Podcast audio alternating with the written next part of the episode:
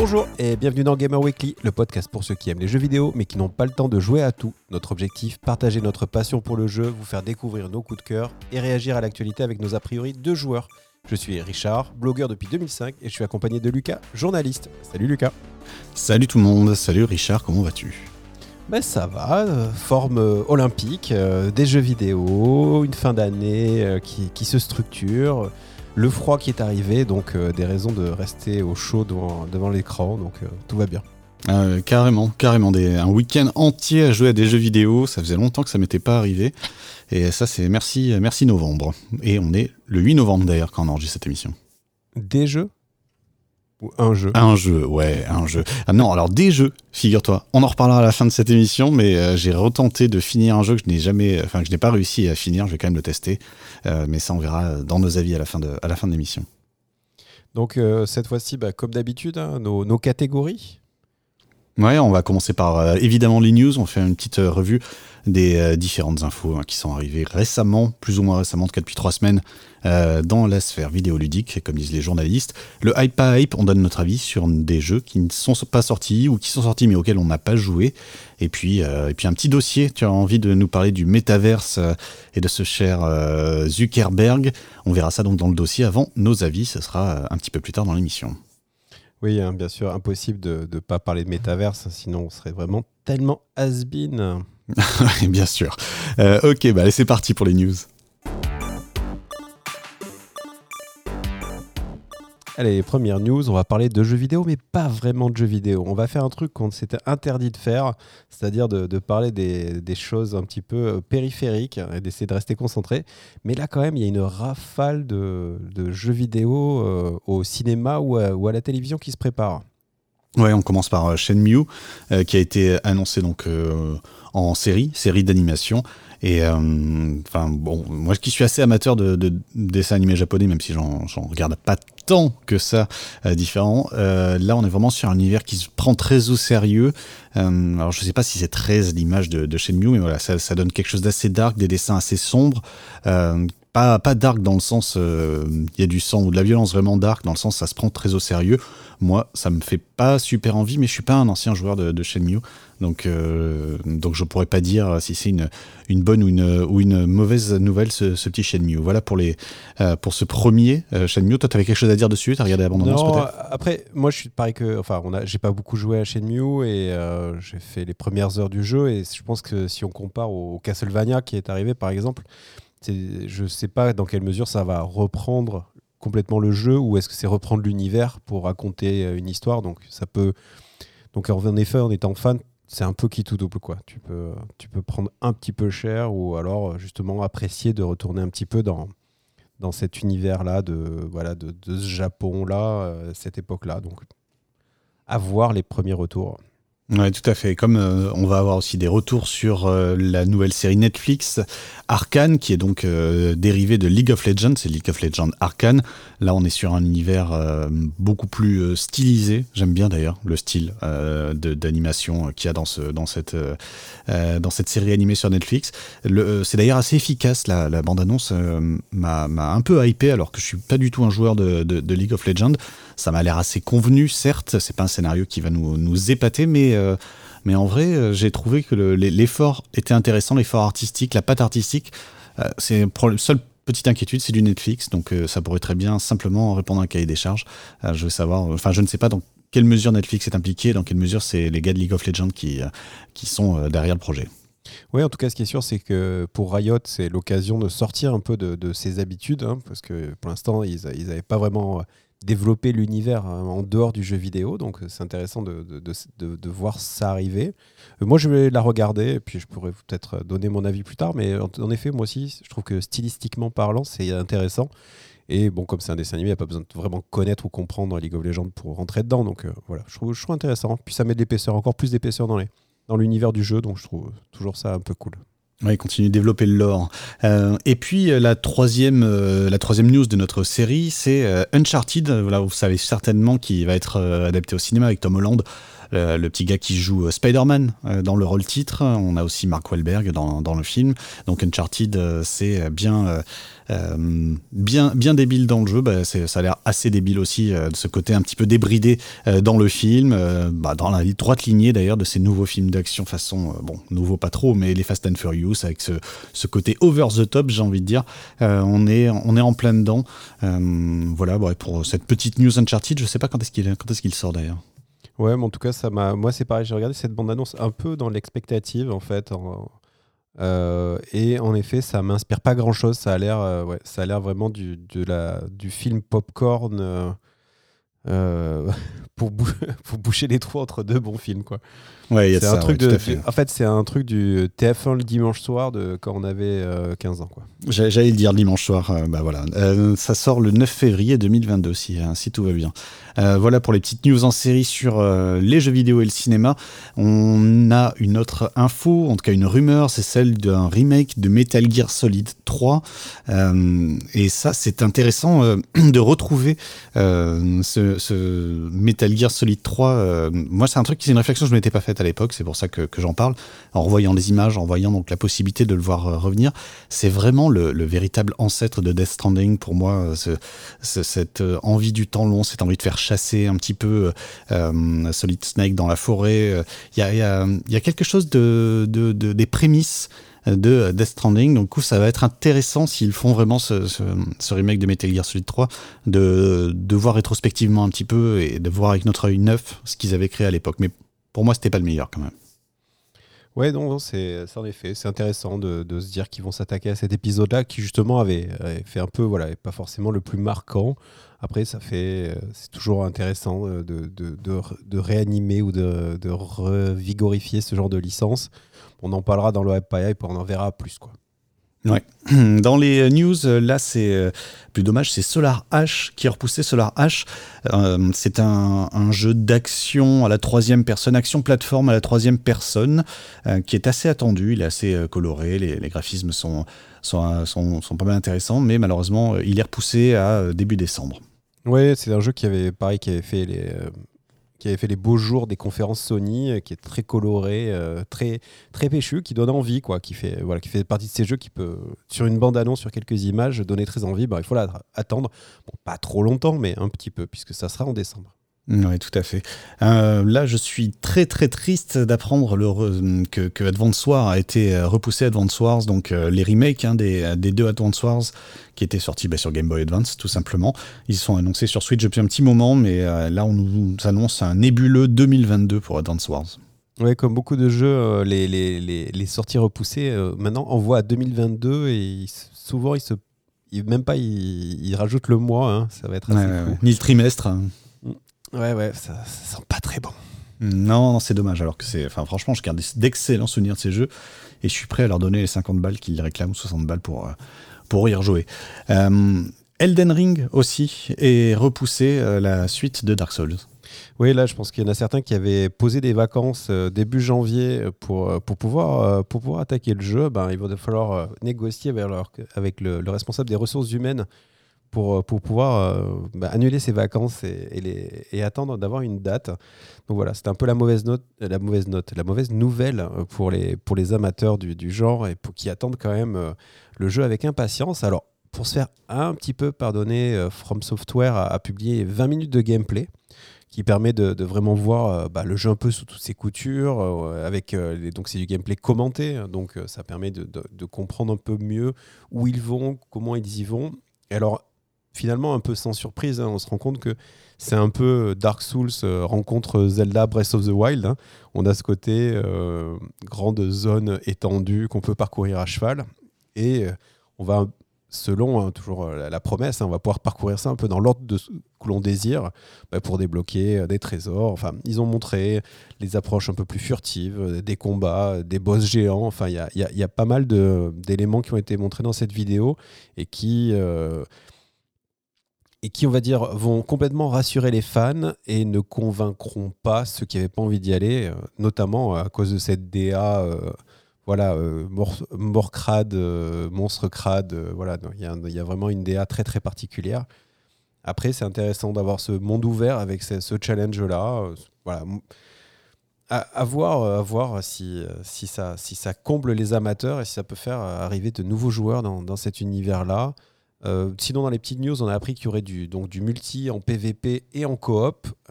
donc, c'est-à-dire que on, pouvait se faire aider déjà dans les, Dark Souls. On pouvait appeler un autre joueur, mais là, du coup, il y aura de la coop un peu plus de, manière un peu plus native. Donc euh, voilà, c'est assez intéressant. Il y a aussi des invocations qui ont l'air un peu plus sympa où on pourra invoquer comme ça des, fantômes. Voilà, il y a des petites choses, euh, il y a des petites euh, chips pour les amateurs, c'est 20 minutes de plaisir. Ouais, moi j'ajoute juste que oui, c'est toujours aussi sombre et enfin ça, l'est un tout petit peu moins, je trouve, dans les images du gameplay quand même. juste un tout petit peu moins sombre, un tout petit peu moins déprimant que les, Dark Souls habituels, de moins de point de vue très très très très, extérieur qui, qui regardent surtout les bandes annonces. ouais, non, après, je pense que ça dépend aussi des, épisodes euh, donc, euh, qui, peuvent, qui peuvent jouer, mais c'est vrai qu'on reste quand même dans cet univers un peu quand même avec des, des, crânes et des trucs un peu dégoulinants et tout ça. Quoi. Oui, tout à fait. Euh, on a une autre news, c'est FIFA et EA, Electronic Arts, le torchon brûle un peu. ça y est, on pourrait avoir la fin du partenariat entre Electronic Arts et la FIFA, donc hein, la Fédération internationale du football amateur. Euh, et, donc ne plus avoir des jeux vidéo qui s'appellent euh, FIFA 22, 23, 24. Et, petit à petit, euh, une transition vers, un, nouveau nom. C'est quand même une info un peu importante. Hein. Ouais, en fait, ça, mélange. Enfin, on voit bien qu'il y, a une première chose, c'est de dire la FIFA se dit il y a moyen de faire plus d'argent avec le foot virtuel. On pense bien sûr à tout ce qui est collection de cartes, voilà, tout ce qui est en dehors, je pense, de la pure simu 3D. Et puis avec l'effondrement de PES, peut-être se disent, voilà, il y a, peut-être d'autres coups à jouer. Et donc il y, a, ce premier truc, c'est dire, voilà, la FIFA se dit, est gourmande. Et elle dit, euh, c'est peut-être le moment de, lâcher euh, Electronic Arts, enfin de lâcher l'exclusivité, parce que on se, doute bien que ça va pas être euh, la, fin des, FIFA dans leur forme actuelle. Et en parallèle de ça, il y a Electronic Arts qui annonce oui, alors on va rebrander, on va changer le nom de notre jeu. De toute façon, PES étant mort, on va être le seul jeu à, à, 60 euros tous les ans pour faire du foot 3D. Donc on peut l'appeler euh, football joueur 32-28 euh, quoi. Et donc, euh, donc voilà, on sent qu'il y a, voilà, il se passe un, il y a quelque chose qui se passe dans l'univers du, football virtuel là en ce moment. Assez, on est dans un tournant. Hein.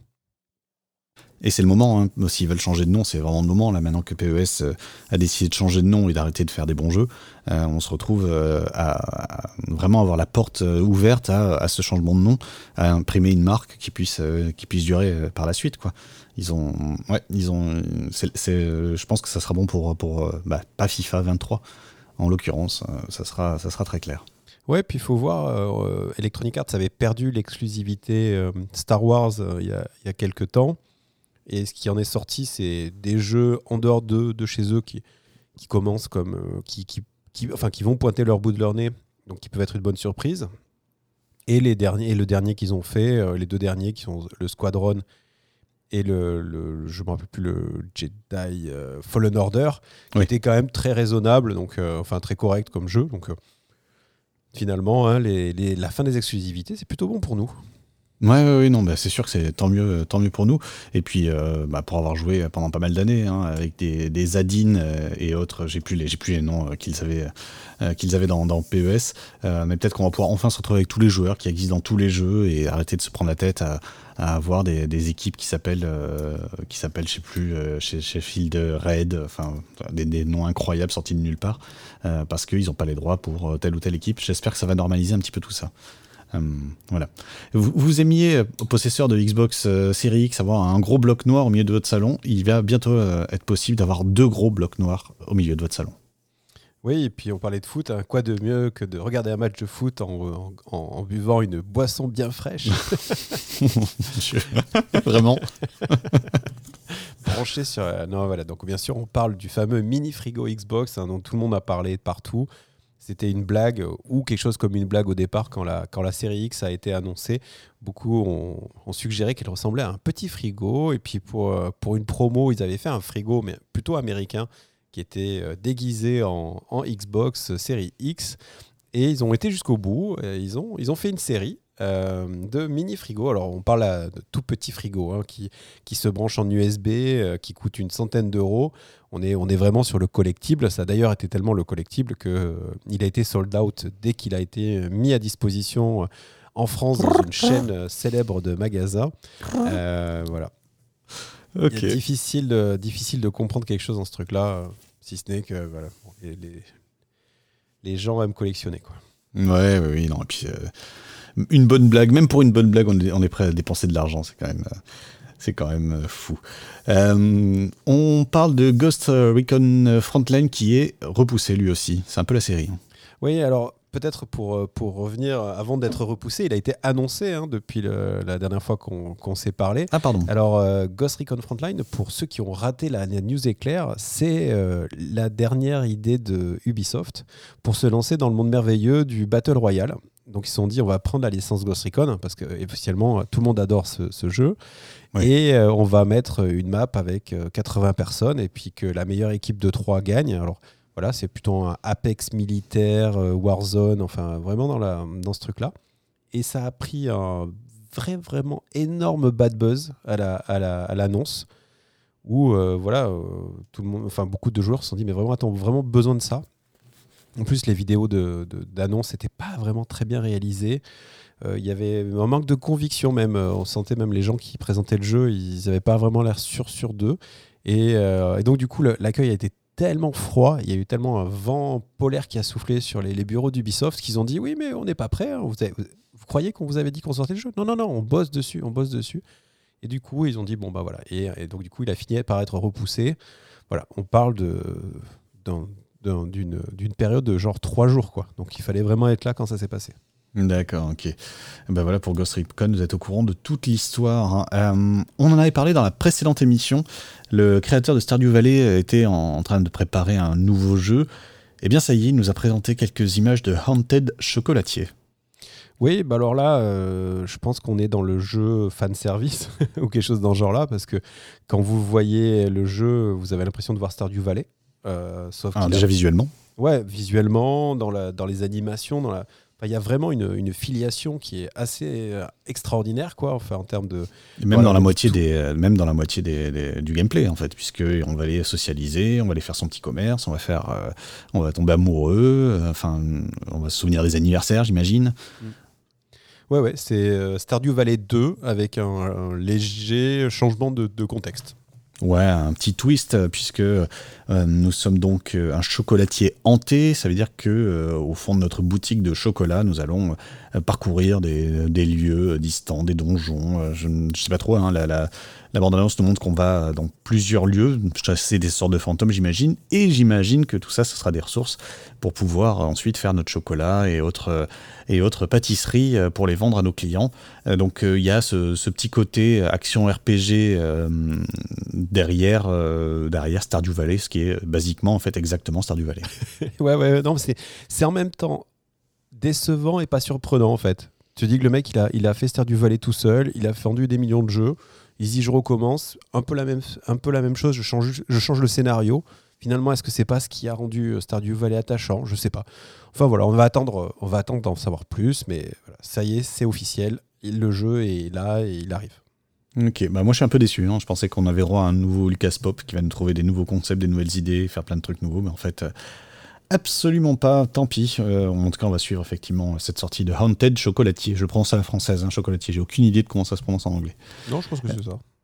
Euh, euh, Pikmin, pardon, Pikmin qui est arrivé en version Pokémon Go, c'est Pikmin Bloom. c'est un jeu de, réalité augmentée. C'était peut-être pas forcément le Pikmin qu'on attendait. Bah, il y, a eu y a eu le remaster il n'y a, pas, longtemps de Pikmin, mais là surtout ce qui arrive c'est Pikmin Bloom, donc c'est fait par Niantic, euh, les auteurs de Pokémon Go, hein, comme tu le citais, qui a aussi fait d'ailleurs petite, un petit passage par, du côté de Harry Potter, hein, puisqu'il y a aussi euh, Wizard of je sais plus quoi, hein, un jeu aussi en réalité augmentée basé sur l'univers d'Harry Potter, mais qui a été un four puisqu'il a été annoncé aussi que le jeu allait s'arrêter l'année prochaine. Donc c'est fini pour Harry Potter.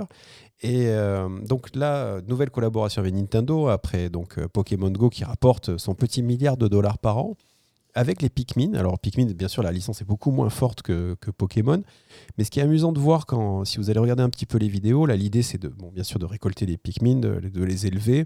Il y a un petit peu le côté Pikmin où on va avoir euh, des Pikmin avec certains types de compétences et qui vont pouvoir résoudre des petits puzzles, mais en fait, la vraie originalité de, ce Pikmin Bloom, c'est que dans la tête des, gars de chez Niantic, ils ont dit comment on peut faire un jeu à la Pokémon Go, sauf qu'on va le, va le gérer dans une toute petite superficie en fait, où le, en fait le but, ça va plutôt être faire le tour de son quartier, plutôt que la promesse Pokémon Go qui était d'aller à l'autre bout du monde récupérer des Pokémon uniques. Comment on va faire pour que dans cette période post-pandémie où on voyage pas, où finalement euh, voilà, on va, les gens passent leur temps à promener leurs chiens en fait autour de trois blocs, mais là euh, l'idée c'est que ça va fleurir. Tu vas, plus tu vas marcher autour de chez toi, plus tu vas tu vas créer de la végétation un peu exotique, un peu fantastique. Et en fait, vraiment, ça va être vraiment de cultiver son jardin qui va être le centre du gameplay. Là où, l'exploration et le voyage étaient plutôt au centre de Pokémon Go. Donc voilà, il y a un côté très très malin, il y a un côté rigolo, c'est assez joli. Bon, c'est un jeu en réalité augmentée, euh, mass market. À voir si ça rencontre son public. Oui, effectivement. Pour l'instant, ça ressemble plus un, simulateur de balade, euh, mais de balade réelle, en fait, juste pour nous pousser à aller faire un petit, tour euh, qu'autre chose. Mais, euh, mais oui, de toute façon, le packaging est extrêmement mignon. les Pikmin, forcément, ils sont très sympathiques. on verra un petit peu, ça dépend un petit peu comment, comment ça prend tout ça. New World, le jeu d'Amazon dont on a parlé quelques fois ici, qui a un gros gros succès hein, depuis, depuis sa sortie, un succès que j'avais évidemment bien vu venir. Euh, malheureusement, est un peu entravé par des bugs. Oui, c'est ça. Après, c'est le, c'est, ce que ça, nous fait toucher du doigt aussi la complexité de, ce type de, de, jeu vidéo, MMO massif. Euh, que ben, finalement Blizzard euh, il maîtrise pas mal d'éléments enfin voilà il y a quand même pas mal de subtilités et de, mises à jour qui doivent être pour, pour tenir les, rênes et c'est vrai que Amazon en bave hein, avec New World et, là, le, dernier bug qui est un peu rigolo, c'est qu'il arrive alors que l'éditeur cherchait à faire plaisir aux joueurs en fait. Euh, les joueurs demandaient depuis plusieurs, euh, depuis longtemps de pouvoir euh, rajouter des images dans le chat, de pouvoir rendre le chat un peu plus ouvert, un peu plus sympa, dynamique, comme on peut voir dans les, dans les sous de messagerie. Et du coup, bah, ils ont accepté cette demande des joueurs et bam, il y a eu un, bug qui est apparu. Et ce bug, c'est voilà, il est assez drôle puisque c'est la possibilité de finalement de faire apparaître des images qui sont beaucoup plus grosses et qui dépassent en fait de la, de la box de, du chat. Et les joueurs, toujours prêts à troller, euh, se sont mis à coller des, grands, des grandes grandes images de saucisses et, du coup, euh, les pauvres joueurs, pendant plusieurs jours, ceux qui voulaient jouer le jeu étaient vraiment submergés de saucisses. Et apparemment, il y avait même un, truc qui permettait de, mettre des, saucisses tellement grosses que ça rendait aveugles les adversaires. Et ça pouvait permettre de, gagner des, affrontements, des duels en, les aveuglant grâce à cette technique de l'image perdue. Donc euh, voilà, c'est rigolo et en même temps, euh, ça démontre encore une fois que c'est pas facile de faire un jeu vidéo, même quand tu t'appelles Amazon dans, la, dans la fenêtre de chat, finalement, on pouvait rentrer du code, on pouvait rentrer plein de, plein de choses, et donc ça a ouvert, euh, ça a ouvert plein de risques, plein de, euh, plein de, failles finalement euh, dans, ce, dans ce pauvre New World. Mais évidemment, grâce, grâce à l'ingéniosité des internautes, comme, dire, comme on dit au journal de TF1, bah, on s'est bien marré. Franchement, aller voir les images de saucisses, ça, vaut le coup d'être vu. Et c'est vraiment des saucisses, il hein, n'y a pas de, y a pas de, ah sous-entendu. Euh, allez, dernière news, c'est euh, cette bonne initiative euh, dans Forza 5. il y aura une, interprète en langue des signes qui donc sera dans un coin de l'écran si on le souhaite. Et donc ça permettra donc aux personnes sourdes d'entendre le scénario pas franchement fantastique de, de, Forza et des mecs beaucoup trop enthousiastes à l'idée de, ce magnifique festival qui se joue dans leur ville. Mais, mais surtout, vu que Forza est quand même une, une espèce de d'hommage à la culture automobile, à, toute la culture qui nous étale de, ces différentes marques qui ont marqué l'histoire, des différentes courses, des différents moteurs, enfin peu importe. Ça s'adresse vraiment à un public de gens aussi, enfin ça s'adresse aussi à un public de gens qui aiment les voitures. Et en cela, c'est hyper intéressant d'avoir quelqu'un qui parle la langue des signes, qui peut euh, aussi raconter toute cette, euh, tout ce savoir encyclopédique que, que, nous donne Forza dans cet écrin de, de jeu pour, euh, pour ados dégénérés. il y a vraiment un petit peu, un petit peu des deux, et, et je trouve que l'initiative est vraiment, vraiment très bonne, vraiment très intéressante. Et j'espère que c'est le, le début de, quelque chose. Bah, en plus, ça, enfin, ça va dans le sens de ce que fait Microsoft hein, depuis maintenant plusieurs années, hein, qui sont quand même en lead de tout ce qui est accessibilité dans le jeu vidéo. Euh, ils avaient fait une manette notamment. Enfin, ils ont pas mal, pas mal d'actions. Dans, dans, ce sens. Donc espérons que ça, voilà, ça inspire aussi les autres éditeurs et les, créateurs de jeux de, continuer dans ce sens-là.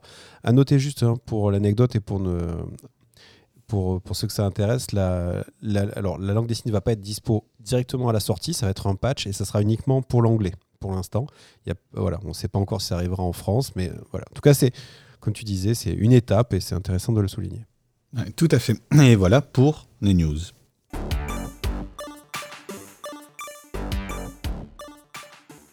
Allez, c'est parti donc pour le Hype Pipe. On vous rappelle quand même le principe. On parle de, jeux auxquels on n'a pas joué, on juge, euh, on, sanctionne, hein, euh, ou, ou, alors on s'enthousiasme pour des jeux à venir ou déjà sortis, mais on s'est contenté de, lire trois trucs sur Internet en général. Quasiment. Non, c'est bien. En plus, on va mentir. On se fait mentir immédiatement avec Metroid Dread. Euh, j'ai passé une heure euh, sur Metroid Dread. Euh, le... J'ai passé une heure sur la démo, à vrai dire. Donc ça reste un hype c'est pas un, pas un test. Euh, donc Metroid Dread qui vient de sortir sur euh, Switch, qui est euh, cette suite pour nous faire patienter de Metroid, mais qui est une suite qui reprend un petit peu les codes des anciens, des premiers Metroid, comme ça, vu de côté. mais avant de te faire mon retour sur expérience, toi qui as vu quelques images, est-ce que tu es hypé par Metroid Dread? Alors moi j'ai vu l'intro de la démo, je me suis dit mais c'est un jeu d'il y a 25 ans parce qu'ils me font lire des textes et des paragraphes et euh, pour m'introduire le jeu. Donc euh, je me suis dit où je, où je vais. Et, euh, et, du coup, je vais quand même pousser. Je suis un peu hypé parce que j'ai aimé Dead Cells, j'aime bien les Metroidvania, j'aime bien les jeux de plateforme de manière générale, donc il y a les ingrédients. Mais je sais pas, il y y a, une espèce de. A priori, de trucs un peu inachevés à moitié entre ces, jeux indépendants qui ont ce petit charme et les jeux AAA qui ont cette beauté. Enfin, voilà, je suis pas hypé, mais je suis très curieux. Ouais, alors, donc pour avoir euh, commencé le test, euh, oui, je te lis de suite, euh, là, toute l'intro est insupportable. C'est beaucoup trop long, on met du temps en plus à passer les textes. ça n'a quasiment aucun intérêt. Enfin, j'en sais rien d'ailleurs, j'ai pas lu les trois quarts des trucs. Donc, c'est un peu un jeu un peu trop verbeux d'ailleurs. même, il y a des moments très gênants lorsqu'on est en communication avec son ordinateur de bord où il parle comme ça parce que je suis un robot, mais je fais quand même des blagues. Et donc, c'est un peu un peu cliché, un tout petit peu cliché. Euh, mais après, il y a le jeu. Et le jeu, en fait, il est assez cool, même très très cool de ce que, de ce que j'ai pu euh, tester. Donc, comme je l'avais dit d'ailleurs, je suis assez content de moi parce que j'avais un peu vu venir. Euh, il y a un côté où on doit fuir des monstres beaucoup trop gros pour nous. Ça reste assez mécanique hein, puisqu'on les fuit dans une zone très donnée, très précise, et puis qu'on va récupérer une arme qui va nous permettre de, peut-être en tout cas de le, de tuer. Mais tout ce qui est euh, aspect euh, gameplay, tout ce qui est feeling à la manette, c'est hyper sympa en fait. C'est vraiment bien fait, ça, ça répond bien. J'ai un peu galéré parfois parce qu'il y a pas mal de, boutons euh, dont il faut se souvenir dès le début, au niveau des gâchettes notamment. Une gâchette qui nous permet de viser, une qui nous permet de glisser, une permet de, de, de, préparer un tir fort. Enfin voilà, il y a, y a un petit peu de, un petit peu de, de, prise en main qui est pas évidente, surtout que le jeu est assez punitif. C'est un jeu quand même où il y a des séquences, plusieurs fois, je me suis dit, mais je vais pas y arriver, je sais absolument pas quoi faire, je ne sais pas où je dois aller, je, suis, je suis mal. Euh, ou, euh, ou, même c'est trop difficile, j'abandonne. Ou euh, enfin voilà, il y a vraiment eu des moments de très punitifs de ce Metroid Dread, avec euh, dans la démo en tout cas, alors je sais pas comment ils vont gérer ça parce qu'il y a aussi des points de sauvegarde auxquels j'avais pas accès, euh, mais il y avait des des, euh, des, séquences assez courtes et donc je revenais au début de la séquence assez courte dès que je, dès que je mourais, donc il y avait un côté un petit peu Diane Retry comme ça aussi. Bah, intéressant ce Metroid Dread, j'ai vraiment pris du plaisir, j'ai passé une heure dessus, la démo était pas finie. Euh, je me suis arrêté en me disant mais si je sais pas s'il va me demander de recommencer euh, le jeu depuis le début puisque j'ai pas pu sauvegarder donc je pense que je dois le recommencer depuis le début si je le, si je le prends. Donc ouais euh, c'est vraiment très très très bonne surprise. J'étais pas hypé je pensais que c'était que ça serait un peu lent un peu mou un peu difficile à, manier mais dans le sens où voilà c'est pas Abe quoi le, mec c'est quand même enfin c'est Samus c'est même pas un mec. Mais ouais grosse grosse hype en fait maintenant pour ce Metroid Dread.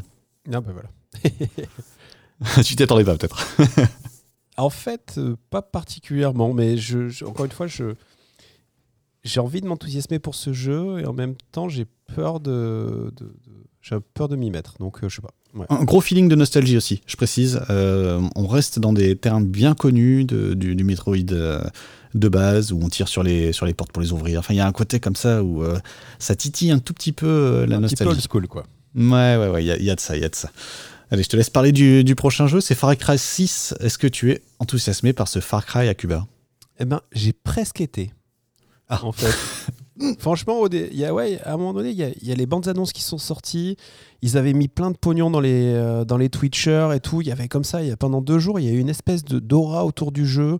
Il y avait euh, un truc rigolo avec les, les, les familiers, là, les poulets et autres trucs et autres chiens, euh, chiens sur, en fauteuil roulant. Il y avait, il y avait je voyais euh, des petites images du jeu. Il y avait quelque chose comme ça. Il y avait un, peu d'enthousiasme. Et puis les premiers avis sont tombés et voilà, c'est euh, c'est c'est du Far Cry, euh, du Ubisoft. Enfin, c'est tout ce que aujourd'hui on, on dit à chaque fois qu'on parle du, du de ces jeux un peu fêtes foraines. Ça ça me parle pas quoi. Enfin, il y a rien qui résonne.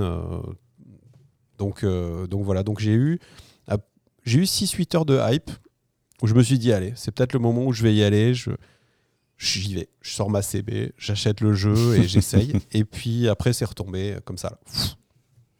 là. Ouais, mais c'est, euh, c'est, terrible à dire, mais oui, moi je m'attendais, j'attendais de savoir un petit peu, euh, comme à chaque fois, hein, est le, quelles sont les nouveautés. J'ai commencé à lire des tests, ils disent, bah, il n'y a pas de nouveauté, c'est, la même chose que d'habitude. Donc bon, bah voilà, c'est, terminé. hein. À ce moment-là, tu dis, euh, tu dis que t'es pas, pas quelqu'un euh, qui est la cible de, de, ce type de jeu. Moi, je le suis plus. En tout cas, ça c'est sûr. Je sais pas si tu l'as jamais été, mais, mais moi je le suis plus du tout. Ça bon, je, je me suis éclaté hein, sur Far, Cry 3, mais mais bon, il va falloir nous apporter autre chose, s'il vous plaît, messieurs d'Ubisoft. Ce serait, ce serait sympa.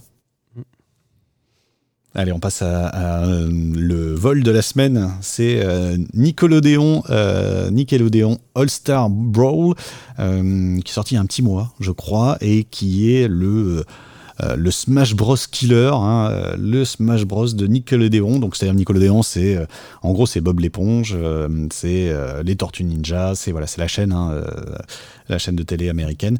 Et donc, c'est les héros dessins animés de, de cette chaîne qui, euh, qui sont les héros de ce jeu, qui est mais une absolue copie conforme de Smash Bros. Jusque dans les menus, ce sont les mêmes, les pourcentages ressemblent, ressemblent comme deux gouttes d'eau. Le système est donc exactement le même. hein, on augmente les pourcentages pour les virer du, pour virer l'adversaire du ring. C'est absolument, définitivement, totalement Smash Bros. Donc, bah, c'est un nom.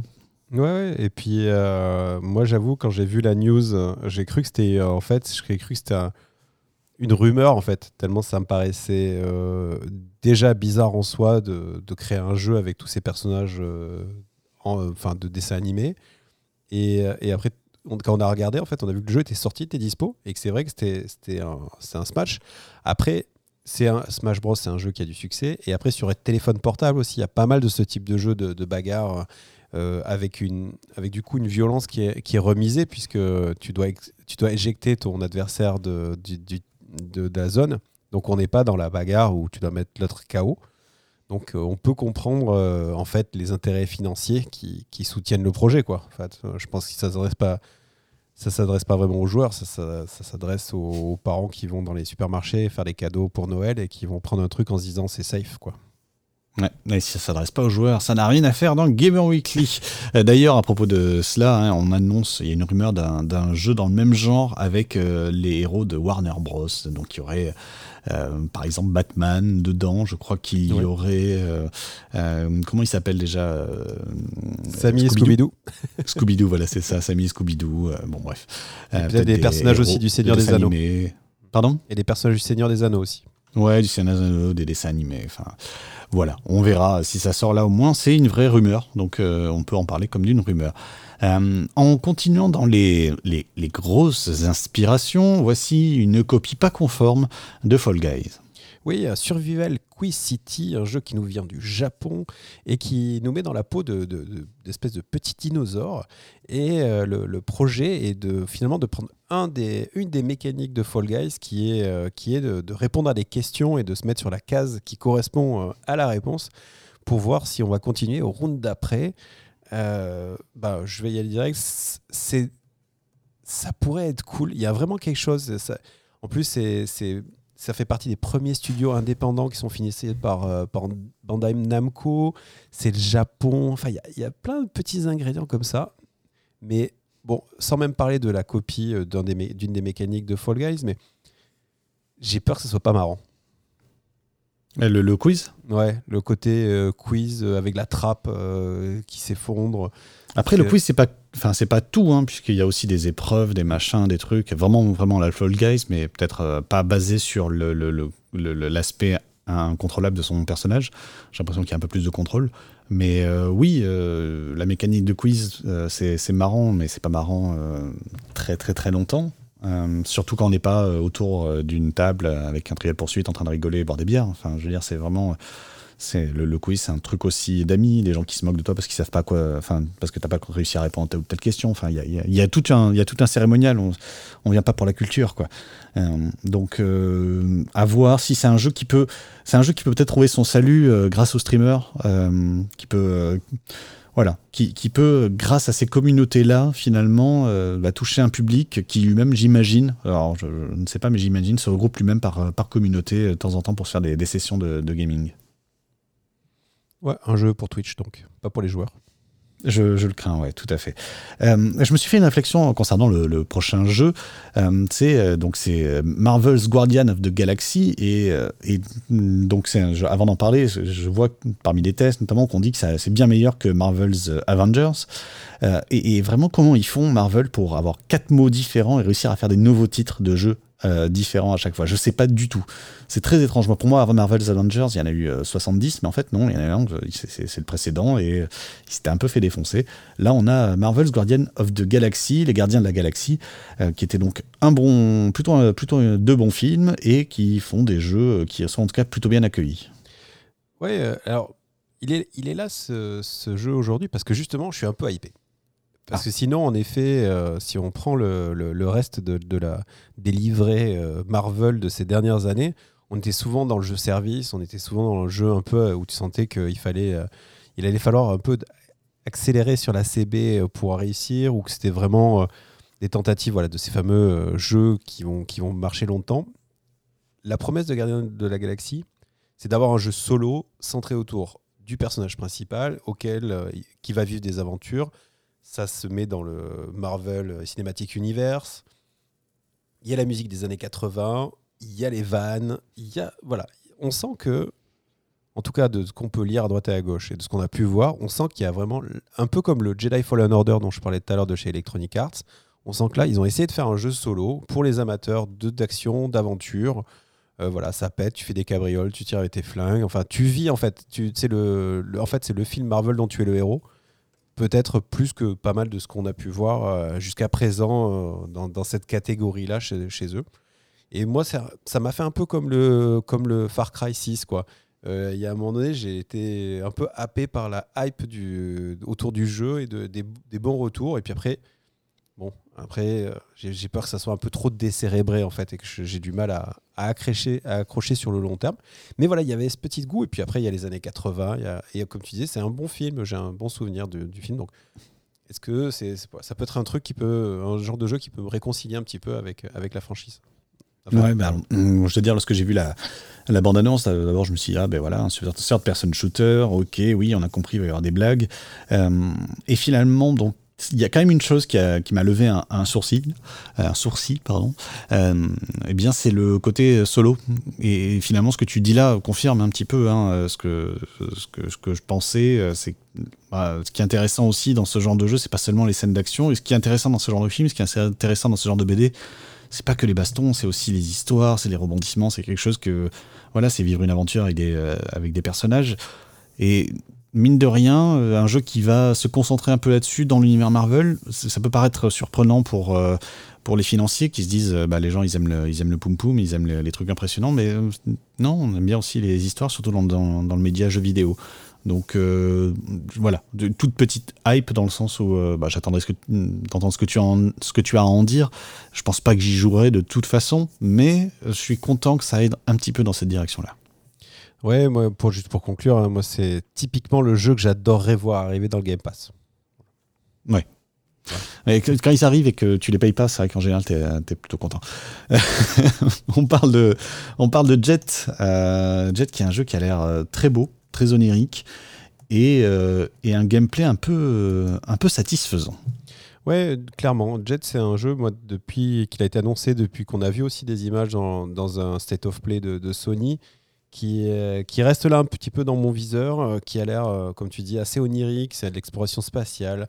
Il y a, l'air d'avoir un peu de scénario là derrière. Il y a, l'air d'avoir quelque chose à dire, ce jeu. Les, tests vont dans ce sens-là aussi. Et, voilà, c'est encore de la, c'est de la, SF onirique, si je peux, si je peux mettre, euh, le dire comme ça. Et euh, je pense que ça fait partie de ces jeux, encore une fois, qui, dans une bande-annonce peuvent te hyper en fait et peuvent te dire ok, j'ai envie d'aller explorer ce monde-là, j'ai envie qu'il m'amène, j'ai envie qu'il me raconte des histoires. Euh, voilà. Graphiquement, c'est très joli. Les premiers retours disent que c'est agréable à jouer, que c'est intéressant.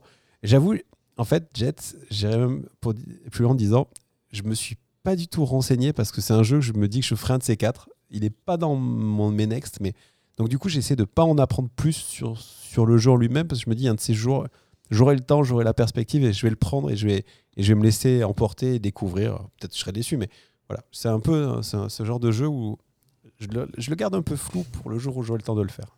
Ah c'est une vraie grosse hype, ça. C'est-à-dire que tu as vraiment, as vraiment l'intention d'y jouer.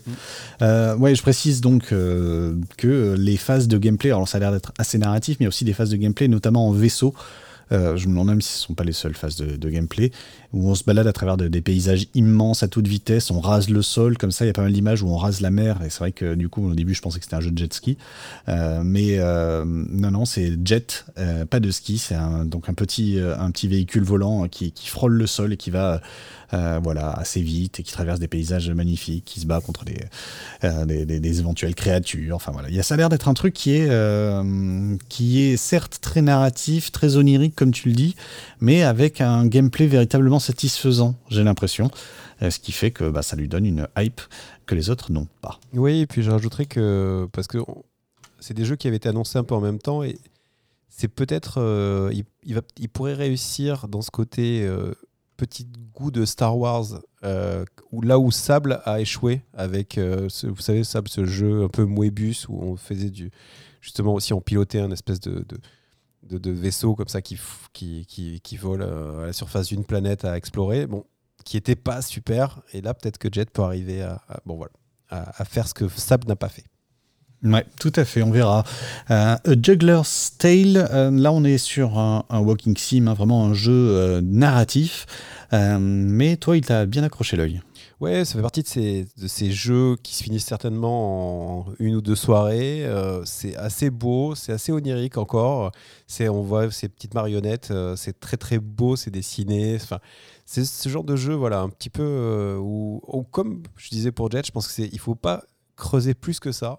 Et le, jour où vous avez une soirée, deux soirées de libre, que vous avez envie de vous faire raconter une histoire et de, la vivre, je pense que ça peut être, euh, ça peut être un, très bon choix. Euh, donc on est vraiment sur euh, un spectacle de marionnettes, hein, donc en 2D. Il y, a un petit côté comme ça enfantin et voilà et charmant dans, ce jeu-là.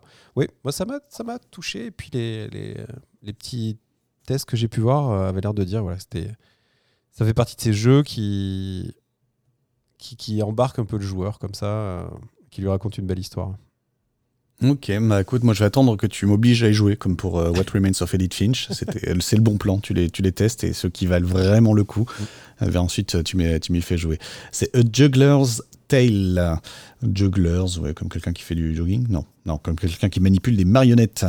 Euh, le prochain jeu me scandalise. totalement. Donc ça s'appelle Circuit Superstars. Je vais vous expliquer pourquoi ça me scandalise, mais d'abord, on va présenter un petit peu ce jeu. C'est un, un, petit jeu de, de, rallye, pas de rallye, plutôt de, circuit, euh, vu du dessus. Donc, euh, bah, ça, rappelle, euh, ça rappelle un petit peu ces, ces, jeux à la micro-machine, mais sans les armes, donc un peu plus technique. ça rappelle ce jeu qu'on avait testé il y, a, il, y a, il y a quelques temps, Art of Rally, mais qui nous avait tant déçu, tant déçu, Art of Rally. et Et c'est vrai que la promesse, elle est plutôt, elle est plutôt jolie. Moi, j'avoue que je suis assez refroidi déjà par Art of Rally, donc j'ai un petit, un petit doute. et en voyant les images de gameplay, un petit peu, ça m'a l'air un peu lent. Alors, ce qui me scandalise, ce qui me scandalise, monsieur Richard, c'est que j'ai lancé une, une, petite vidéo de gameplay comme ça pour voir, et je le vois faire un, un virage à gauche, un virage à droite. Je me dis, ah là, ça va être une, euh, un virage en épingle. Ouais, tout à fait. Ah, bah là, il va prendre à droite, ok. Ensuite, il prend à gauche, ça serpente un petit peu. On revient à la ligne de départ avec euh, des stands. Et effectivement, c'est ce qu'il fait. Pourquoi? Parce qu'ils avaient copié-collé, je te jure, exactement un circuit de Mario Kart. C'était précisément un circuit de Mario Kart. Alors j'ai plus le nom de, du circuit euh, comme ça, mais c'était incroyable de voir à quel point ils avaient copié-collé, mais sauf les montées et les descentes, parce qu'en l'occurrence moi j'y ai pas mal joué sur sur euh, Mario Kart 8, mais c'était un jeu qui était à l'origine sur une, euh, sur une, vieille console hein, qui, avait été, qui a été mise à jour pour Mario Kart 8, euh, un, circuit, pardon. Et, et du coup, bah, je, me demande si c'est un hommage, une inspiration ou un scandale, mais. Mais voilà, déjà que j'étais pas très hypé par ce circuit Superstar, là, là ils m'ont complètement perdu. Bah, moi, je pense que c'est un hommage ou un petit clin d'œil parce que des circuits, il y a l'air d'y en avoir en pagaille hein, dans, ce, dans ce circuit Superstar, puisque vraiment le, le principe qui a l'air de sous-tendre le jeu, c'est vraiment euh, d'enchaîner plein de petites courses un peu ramassées où euh, tu vas devoir euh, après, enfin, maîtriser, connaître par cœur et maîtriser à fond le, dérapage. Bah, moi, je suis un peu hypé parce que j'aimerais bien que ça soit la... justement ce que Art of Rally n'était pas. Alors après, il faut se méfier parce que dans la description du jeu, il y a, y a, des arrêts au stand, il y a un petit peu de technique. Et ce qui avait été déstabilisant avec Art of Rally, c'est un jeu qui semblait très arcade et qui finissait très technique sur lequel il fallait vraiment s'attacher pour, bien doser les accélérations, les freinages et tout. Alors, il faudrait pas que celui-là aussi, il aille trop du côté de la simu euh, avec son, avec sa vue qui est qui fixe, hein, euh, qui on n'est pas toujours derrière la voiture, donc ça rappelle un peu ces jeux d'arcade aussi de, bagnole hein, de des années de la fin des années 90. Mais euh, voilà, j'avoue, moi, je suis un petit peu hype, mais bon, après, acheter un jeu de voiture, euh, là, après. Ah, en fait, je pense qu'il n'y aurait pas eu Art of Rally, peut-être je serais très chaud. Et euh, Art of Rally m'a un peu calmé là. On est sur la même longueur d'onde. Allez, on va, on va te donner un peu de baume au corps. On va sur du Richard Core, euh, Evil, Evil, Evil Tonight, hein, action RPG en pixel art. Ouais, celui-là, il coche un peu, c'est vrai, toutes les cases des trucs qui m'emballent, et il m'emballe, je vais pas vous mentir. Donc ça s'appelle Evil Tonight. Euh, ça arrive euh, surtout, hein, même sur Nintendo Switch, qui semble être quand même le, l'appareil de destination euh, idéal pour ce genre de, de jeu. Donc on est sur du pixel, top-down, enfin c'est Zelda-like euh, comme j'adore. Euh, ça a l'air assez dynamique, donc euh, ça nous demande, voilà, ça a l'air d'être action RPG vraiment comme il faut. L'univers, c'est un petit peu plus allez, je vais le dire vite, mais Resident Evil, tu vois, on est plus dans des, dans des vite, ouais. On est, on est, oui, mais on est, enfin, par rapport à un Zelda, par rapport aux autres trucs, on est plus dans le, dans le côté euh, zombie, euh, Dracula, euh, château, tenture rouge que, que dans les, que dans, quelque chose de plus japonais ou Rick Fantasy ou, ou plus, on va dire, post-apocalyptique. Là, on est plutôt voilà dans mhm. cet univers-là. C'est le genre de Castlevania aussi, ouais. Ouais, c'est ouais, Castlevania exactement. C'est le genre de jeu que j'aimerais bien en vacances si je pars euh, deux semaines. Euh, je me dis, tu vois, ça peut, ça peut occuper euh, deux semaines de, de, balade et puis c'est 15 euros, hein, donc c'est pas non plus le, le, le, vol. Pas un investissement. Le vol en voilà. Donc petite hype pour pour ce Evil Tonight. Ouais, bah, c'est vrai. J'entends tout ce que tu dis. Je suis assez d'accord. J'ai un petit doute sur l'aspect parfois un peu top-down shooter aussi. Euh, que j'ai cru déceler dans les dans la bande annonce. Euh, qui pour, moi c'est pas forcément un point positif. Euh, donc petit doute parce que c'est le genre de c'est le genre de détails qui en fait peuvent prendre un, au bout d'un moment un petit peu trop de place avec un jeu qui te met un peu dans l'ambiance au début et ensuite qui se transforme en, top, top down shooter un peu débile dès que tu commences à être un, peu un peu armé, un peu stuffé, comme on dit. C'est un peu mon inquiétude. Ouais, après ça marche dans les Zelda, ça a marché dans Eastward, ça voilà, ça, ça demande c'est vraiment un travail d'équilibriste. À voir. Ouais. Voilà, exactement. Bah, écoute, tu verras et tu nous raconteras ça. Euh, le véritable successeur de Stardew Valley est peut-être devant nos yeux. Qu'est-ce que tu en penses de ce The Good Life? Bah alors, The Good Life, pour ceux qui en ont pas entendu parler, c'est un jeu assez étonnant parce qu'il a fait beaucoup parler de lui dans l'univers euh, du jeu vidéo parce que c'est le nouveau jeu de Swery. Swery, c'est c'est le directeur de Deadly Premonition. Ça fait partie de ces créateurs japonais un, peu atypiques qui ont, qui ont grandi avec cette culture occidentale, qui essaie de, mélanger un peu tout et qui est souvent dans l'expérimental plus que dans le jeu, hein, puisque tous les jeux qu'il a sortis sont un peu cassés. Euh, voilà, c'est on sent que le type veut faire plein de choses, il a beaucoup d'ambition, on lui donne l'argent pour qu'il en fasse, mais il dépense un peu dans tous les sens. Et donc, euh, ce Good Life, ça faisait un petit moment qu'on que les gens l'attendaient, enfin qu'il avait sa, sa petite rumeur sur le, sur le web. Et euh, The Good Life, en fait, vous met dans les, dans les basques d'une journaliste américaine qui vient passer euh, quelques jours dans une ville euh, anglaise qui est connue pour être la ville où il fait le meilleur vivre dans le monde. Et donc, elle vient enquêter sur cette, sur cette énigme. Et très vite, hein, puisque c'est dans la bande-annonce du jeu, elle se rend compte que les, les gens, la nuit, se transforment en animaux, notamment en chats et en chiens. Et donc, voilà, donc c'est le début d'une enquête qui va très vite débouler sur un meurtre et tout ça. Et du coup, sur le concept, c'est assez drôle. Par contre, visuellement, c'est ultra dégueulasse. Enfin, vraiment, euh, c'est de la Nintendo 64. Et euh, j'avoue, moi, pour avoir m'être quand même renseigné, parce que il est sur le Game Pass, donc je me suis dit, c'est peut-être l'occasion pour moi de découvrir Swery, euh, d'investir dans un jeu. J'aime bien les, quand même les expériences vidéoludiques un peu tordues, j'aime bien les trucs bizarres, j'aime bien découvrir et tout. Mais là, quand même, The Good Life, il y a trop. C'est trop de, trop de trucs à peu près partout, dans tous les sens. Et franchement, jouer une journaliste new-yorkaise dans un village anglais où les gens se transforment en chats, euh, ça passe pas. Ouais, et puis alors moi c'est au-delà de au-delà de l'histoire qui peut dans le concept être intéressante, c'est vraiment le côté en fait c'est un une espèce de collection de mini-jeux, de, de, mini mini choses à faire, des photos à prendre, des euh, des endroits à aller euh, découvrir. Enfin, j'ai vraiment une impression de une liberté qui est pas. Enfin, c'est pour ça que j'ai parlé de Stardew Valley en fait. J'ai vraiment ce, sentiment de une espèce de, grande liberté avec euh, ouais suivre des espèces de mini jeux et puis après il y a des petits combats aussi enfin ouais. Il n'y a pas une pas une grosse hype même si le concept était vraiment cool quoi. Voilà. Donc euh, pas de hype moi Ok, eh ben écoute, on continue alors dans ce cas-là avec euh, avec euh, ah oui Despot Game, Despots Game apostrophe S. Alors franchement, je te vois te marrer, mais euh, moi il me il me hype un peu ce jeu. Bah achète-le. Pourquoi? Parce qu'il faut bien qu'il y ait des gens qui l'achètent pour le soutenir. ok, explication. Euh, Despots Game est un euh, auto-battler, donc un jeu où euh, on va préparer le combat et ensuite on va cliquer sur lecture et, ça va se résoudre tout seul. ça se présente sous la forme de pièces successives que l'on va traverser. Alors c'est soit on affronte des, ennemis humains, soit on affronte le jeu. Et on a une armée de petits bonhommes roses, en, vraiment très peu détaillés, hein, c'est juste des, des, bonhommes bâtons quasiment roses, et que l'on peut armer en fait avec les différentes options qui nous sont proposées. Et chaque personnage devient finalement un soldat euh, particulier avec pas mal de références, pas mal de, petits clins d'œil, mais aussi des trucs très classiques hein, comme différentes classes d'armes, euh, euh, comme voilà différentes trucs de support, mais aussi donc comme je disais des références. On va avoir une sorte de Sailor Moon, on va avoir un Dracula, on va avoir enfin voilà toutes sortes de toutes sortes de, personnages. la personne en face a à peu près les mêmes contraintes et l'idée c'est donc d'avoir choisi le meilleur deck pour que euh, le, combat soit résolu en notre faveur.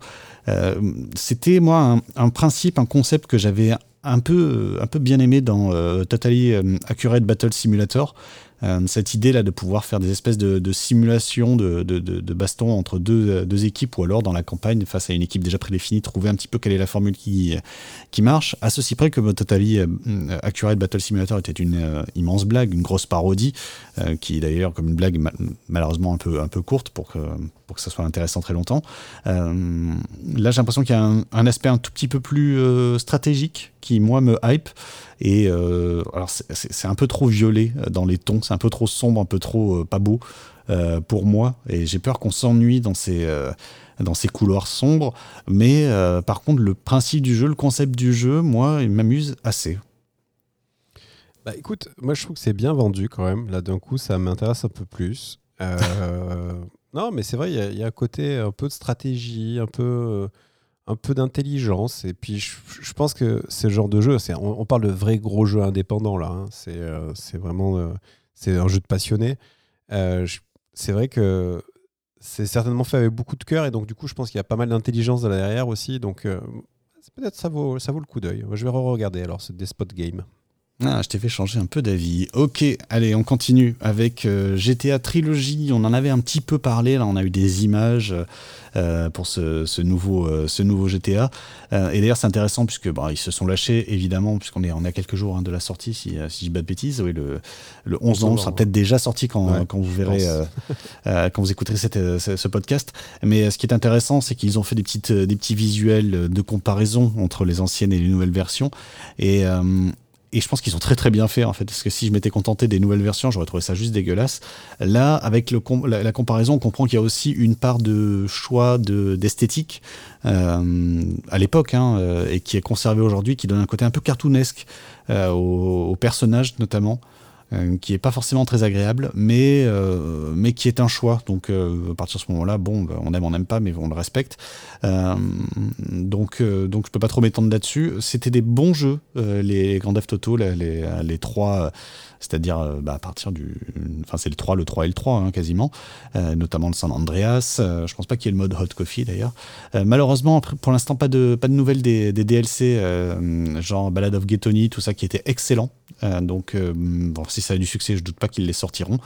donc ouais, en ce qui me concerne, il y a une petite hype quand même pour ces vieux Grand Theft Auto. Je m'étais bien amusé à l'époque. Je vais voir juste avec les tests s'ils ont bien vieilli. Ouais, mais moi, de mon côté, pas du tout de hype. Euh, j'avoue, euh, j'ai pas vraiment envie de jouer à un vieux GTA. J'aurais plutôt envie de jouer à un nouveau GTA. Mais euh, c'est vrai que c'est, comme tu disais, graphiquement, ils ont, ils ont remis à jour, mais ils n'ont pas non plus poussé le curseur super loin. Enfin, ça pourrait, ils auraient pu vraiment se dire on n'en fait pas trois, mais on n'en fait qu'un et, on, et, on, le met au niveau de GTA 5 et c'est parti quoi. Tu vois, Saint-Andrea, GTA 5 like ça pourrait peut-être chauffer. Après, euh, j'avoue, euh, ils m'ont un peu rincé avec GTA 5. Là, je commence à en avoir euh, assez. Donc, je sais pas. je me demande s'ils sont pas en train de, moi, me, préparer à, à, être saoulé par l'idée de voir GTA 6 arriver. Bon, après, je pense que comme tout le monde, ce qui vont sortir, enfin, comme tout le monde, je pense que quand je vais voir ce qu'ils vont sortir, j'aurai certainement envie d'y coller la manette. Donc voilà, donc moi pas du tout de hype sur ce GTA trilogie, euh, même si c'est des bons souvenirs euh, pour certaines. Je les ai pas tous faits, mais j'ai des bons souvenirs. Mais y retourner là, j'ai pas envie. Des souvenirs toujours, brancher des ordinateurs pendant des heures, essayer de les faire euh, se connecter l'un à l'autre, des LAN parties du collège. Age of Empire revient c'est le Age of Empire 4 et on met les pantoufles et malgré des améliorations, des idées euh, supplémentaires qui sont, euh, qui sont proposées dans Age of Empire 4, euh, des améliorations tactiques, les questions du terrain notamment, des possibilités de se, de se cacher dans la forêt, enfin voilà, des petites améliorations tactiques, ça reste Age of Empire, ça dit wow lolo et on sait où on met les pieds. Age of Empire 4, je suis assez hypé.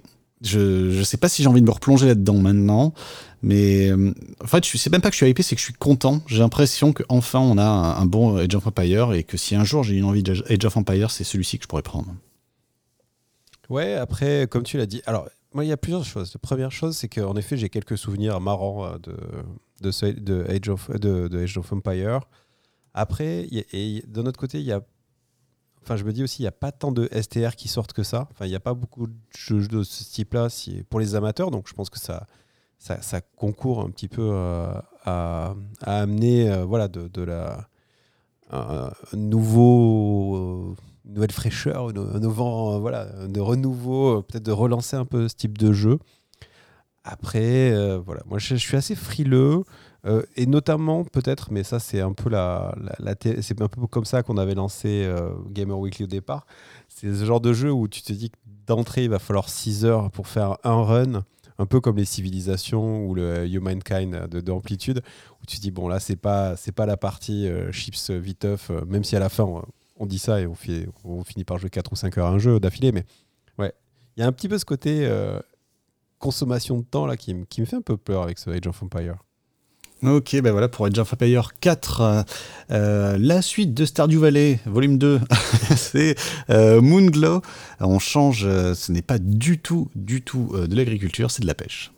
Ouais, alors Moonglow, ça fait partie de ces jeux qui sont en voxel, un peu comme The Tourist, qu'on avait, qu'on avait testé et adoré l'année dernière. Donc, vous jouez un, un, gars qui, qui, habite dans la baie de Moonglow et qui qui, voilà, après un drame personnel, se, se- remet en piste euh, et euh, se dit je vais, je vais ouvrir mon, mon resto. Et pour ça, bah, il va falloir pêcher. Alors, ce qui est assez rigolo avec le jeu, moi, je suis un peu emballé par ce jeu parce qu'il il a- une esthétique euh, assez sympa. Il a un côté chill aussi de se dire je vais aller retourner à la pêche, hein, comme dans pas mal de jeux, dès qu'il y a de la pêche, c'est un côté un peu chill. Et puis après, c'est marrant parce que la création des plats et toute la partie cuisine, c'est des espèces de QTE euh, qui ont l'air assez, assez marrants et assez bien réalisés. Il y a un côté aussi, on va, on va un peu à la. Il y a un petit côté Animal Crossing aussi, parce qu'on va avoir des interactions avec village, on va faire progresser son truc.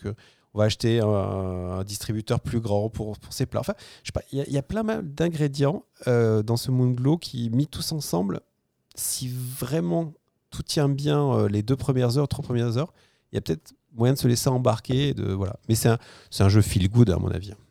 Et peut-être même un petit côté The Tourist dans le sens où il y a l'air d'y avoir un petit peu de mystère aussi, à découvrir un petit peu d'aventure, d'inconnu, Oui, comme il y, a ça. des- il y a des monstres marins. Oui, voilà, et des grandes portes en plein milieu de la mer. Enfin, c'est- pourquoi pas? Pourquoi Non, pas a- en Moonglow, mais pareil. Oui. C'est- ça, en fait. c'est Moonglow, c'est euh, vraiment. euh, tu sens la recette. C'est- Tu mets un peu de ça, un peu de ci, un peu de truc. Tu fais les cuire, tu mets du voxel, tu secoues. Donc, soit ça sort et ça fait un plat super cool, euh, tu vois, tu te régales.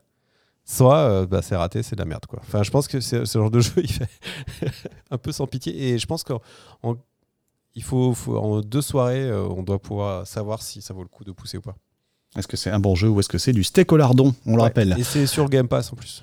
Et c'est sur le Game Pass, parfait, trop facile. Euh, Little Devil Inside. Little Devil Inside euh, est un jeu euh, qui nous a intéressés pour deux raisons. Déjà, je crois qu'il nous l'avait déjà été dans nos radars un petit peu ses précédentes émissions, et ensuite il a été présenté au State of Play, et c'était tout ce qu'il y avait à retenir du State of Play à peu près. Oui, chaque fois qu'il y a un state of play, normalement, on en fait un dossier. On parle de tous les jeux qui ont été annoncés et montrés. Euh, c'est vrai que bah, ça ne sera pas le cas cette fois-là parce que finalement, euh, on n'a rien vu de, dingue. Non, juste euh, parce qu'on n'en a pas du tout parlé, il y a Death Door qui va arriver sur, sur la console PlayStation et sur Switch. Et donc, je l'avais testé il y, a- quelques émissions de ça. Et c'est un jeu qui est sorti cet été sur Xbox et qui est vraiment hyper bien. Faites-le, c'est top. C'est un, euh, jeu d'action euh, voilà, hyper sympa à, faire. Bref, c'était donc il y avait Death Door, mais qui était une non-annonce puisque bah, moi je l'ai fini euh, cet été. quoi. Et ce Little Devil Inside qui a, qui a la, la, promesse du, du jeu d'aventure euh, 1D double A, on va dire. C'est pas un peu comme Kena Bridge. Dont on a parlé, euh, je ne me rappelle plus comment ça s'appelle, mais Kena, euh, bref, ce genre de jeux 3D qui vont un peu piocher du côté des jeux d'action aventure en 3D temps réel, un peu voilà, et avec ce petit look euh, cartoon un peu avancé. Ça a l'air assez joli, ça, a ça peut être très intéressant et ça peut être aussi très très raté aussi. Je pense que c'est un peu comme dans le jeu d'avant. Il y a l'air d'avoir des ingrédients, mais s'il ne sort pas du four au bon moment, ça peut vraiment être mauvais. quoi. Ouais, c'est Kena Bridges of Spirits que tu cherchais. Et euh, alors, c'est marrant parce que oui, je suis d'accord avec toi. Lorsqu'on a vu les premières images, ça m'a beaucoup fait penser à ça. Il y avait une espèce de euh, comme ça, le anti-héros, mais un peu petit, dans une grande aventure épique. Euh, Il y avait de ça, mais lorsqu'on commence à voir des images de gameplay sortir de Little Devil Inside, je suis beaucoup, beaucoup moins convaincu euh, personnellement par, euh, par ce que ça donne. J'ai l'impression d'un gameplay assez lent, assez pénible, d'un personnage au tout le contraire de, de Kena, euh, qui est au contraire très empoté, très, en, très en difficulté avec ses mouvements. Et même si ça, c'est pas un problème dans l'absolu, euh, j'ai quand même le sentiment d'un jeu qui, euh, qui axe pas mal sur une forme de lenteur, euh, sur des, des, des manières aussi de traverser les paysages euh, dans une autre carte. euh, c'est un peu dégueu. J'aime pas trop le design, là où le design de près est assez intéressant et, et joli et le personnage euh, attachant. Bah, de loin, non, c'est pas très. Oui, parce que pour, pour expliquer ce que tu es en train de décrire, en fait, il y a vraiment la navigation sur la carte où on est dézoomé, on est vu du ciel, un peu comme dans les, dans les vieux Final Fantasy, quoi, on va dire. Ouais, c'est le mode 7. Et après, euh, quand il y a, il y a des scènes d'action, bam, on, on passe à la- à l'action euh, à la troisième personne, comme on voit beaucoup. Voilà, exactement. Et du coup, bah, ça, c'est un genre de truc qui me refroidit pas mal, personnellement, sur ce Little Devil Inside. Bon, à suivre, je pense qu'on va en reparler. Effectivement. Allez, on retourne chez toi, on remet les pantoufles. Impostor Factory, bienvenue dans la 2D et les pixels. Alors oui, euh, avec la peut-être différence, c'est que là, on n'est pas sur du action RPG, mais on est sur une catégorie que finalement, qui est assez peu adressé, c'est du pixel art, mais en mode walking sim. et donc, euh, mais l'idée derrière Impostor Factory, en fait, c'est de vivre une, une aventure, pareil, qui dure 3 heures, 4 heures, et euh, qui va voilà, nous amener à rencontrer une série de personnages. On est, on est vraiment dans le livre euh, dont vous êtes le héros, on est dans l'interaction. Un peu Cluedo Ouais, avec une, avec une couche de Cluedo. Ouais. Non, il y a.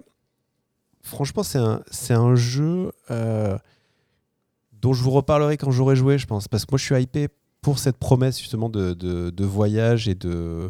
Où, a priori, les curseurs en termes d'émotion, en termes de, storytelling, en termes d'écriture, sont vraiment été ont été vraiment poussés très très loin. Et c'est encore une fois, c'est un petit jeu indépendant, euh, petit par sa taille, mais avec voilà, beaucoup de cœur et d'enthousiasme. Donc voilà, je pense que ça peut être une très belle surprise pour ceux qui veulent euh, expérimenter encore une fois, on va dire des, des gameplays un peu émergents. Quoi. On n'est pas dans le. On va pas sauter sur des plateformes et manger des, des champignons. Quoi.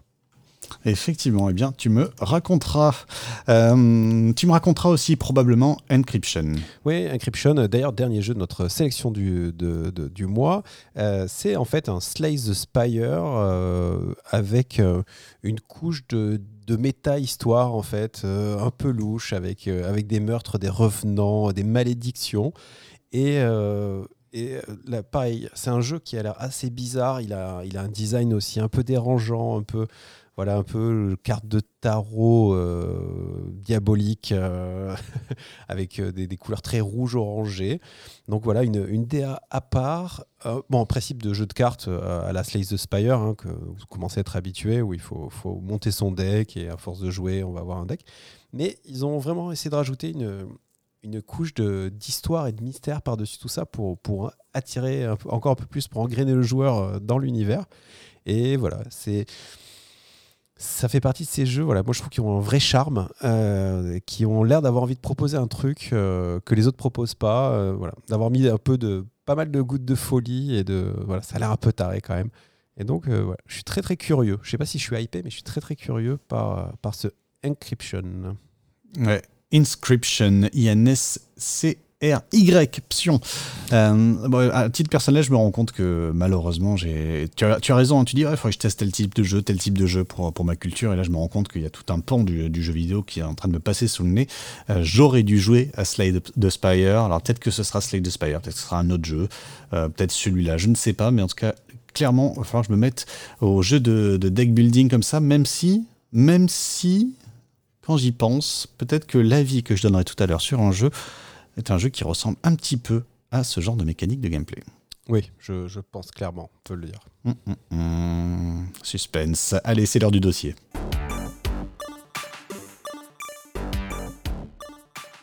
Et donc, comme, euh, comme annoncé, hein, euh, un dossier sur euh, Facebook et, et, son annonce et son changement de nom. Euh, voilà, comme je disais encore, difficile de ne pas aborder le sujet, de ne pas évoquer, ne serait-ce qu'au moins une ou deux fois, le terme de métaverse euh, pour que le jour où les, le, le, SEO du podcast passe par les mots-clés, euh, voilà, qu'on soit référencé dans l'Internet du futur grâce, à, grâce à cette Oui, on veut aussi apprendre des trucs aux gens qui nous écoutent éventuellement. Ah oui, mince. Non, c'était pas juste pour le référencement qu'on parlait de Non, c'est pas juste le, truc. Qui... Attends, tu dis que ça change de nom. Du coup, genre, tu vas parler tout seul. Hein. J'en ai vraiment, mais alors, euh, enfin, je ne me suis pas trop intéressé. Euh, c'est la boîte mère qui va plus s'appeler Facebook. On est d'accord que le truc pour les, les, les, les grands-mères qui envoient des, des, recettes et qui se plaignent de plein de trucs, ça reste Facebook. Ouais, tout à fait. Alors, pour, euh, pour faire l'histoire, il y a, y a, quelques jours maintenant, au moment où on se parle ce soir, on a eu droit à une, keynote, hein, une grande keynote animée par euh, Mark Zuckerberg, hein, PDG, euh, de créateur de, Facebook. Euh, une longue vidéo hein, qui dure 1h20 dans lequel il s'expose et il, il, dévoile sa vision du futur. Vision du futur, bien sûr, portée par sa société.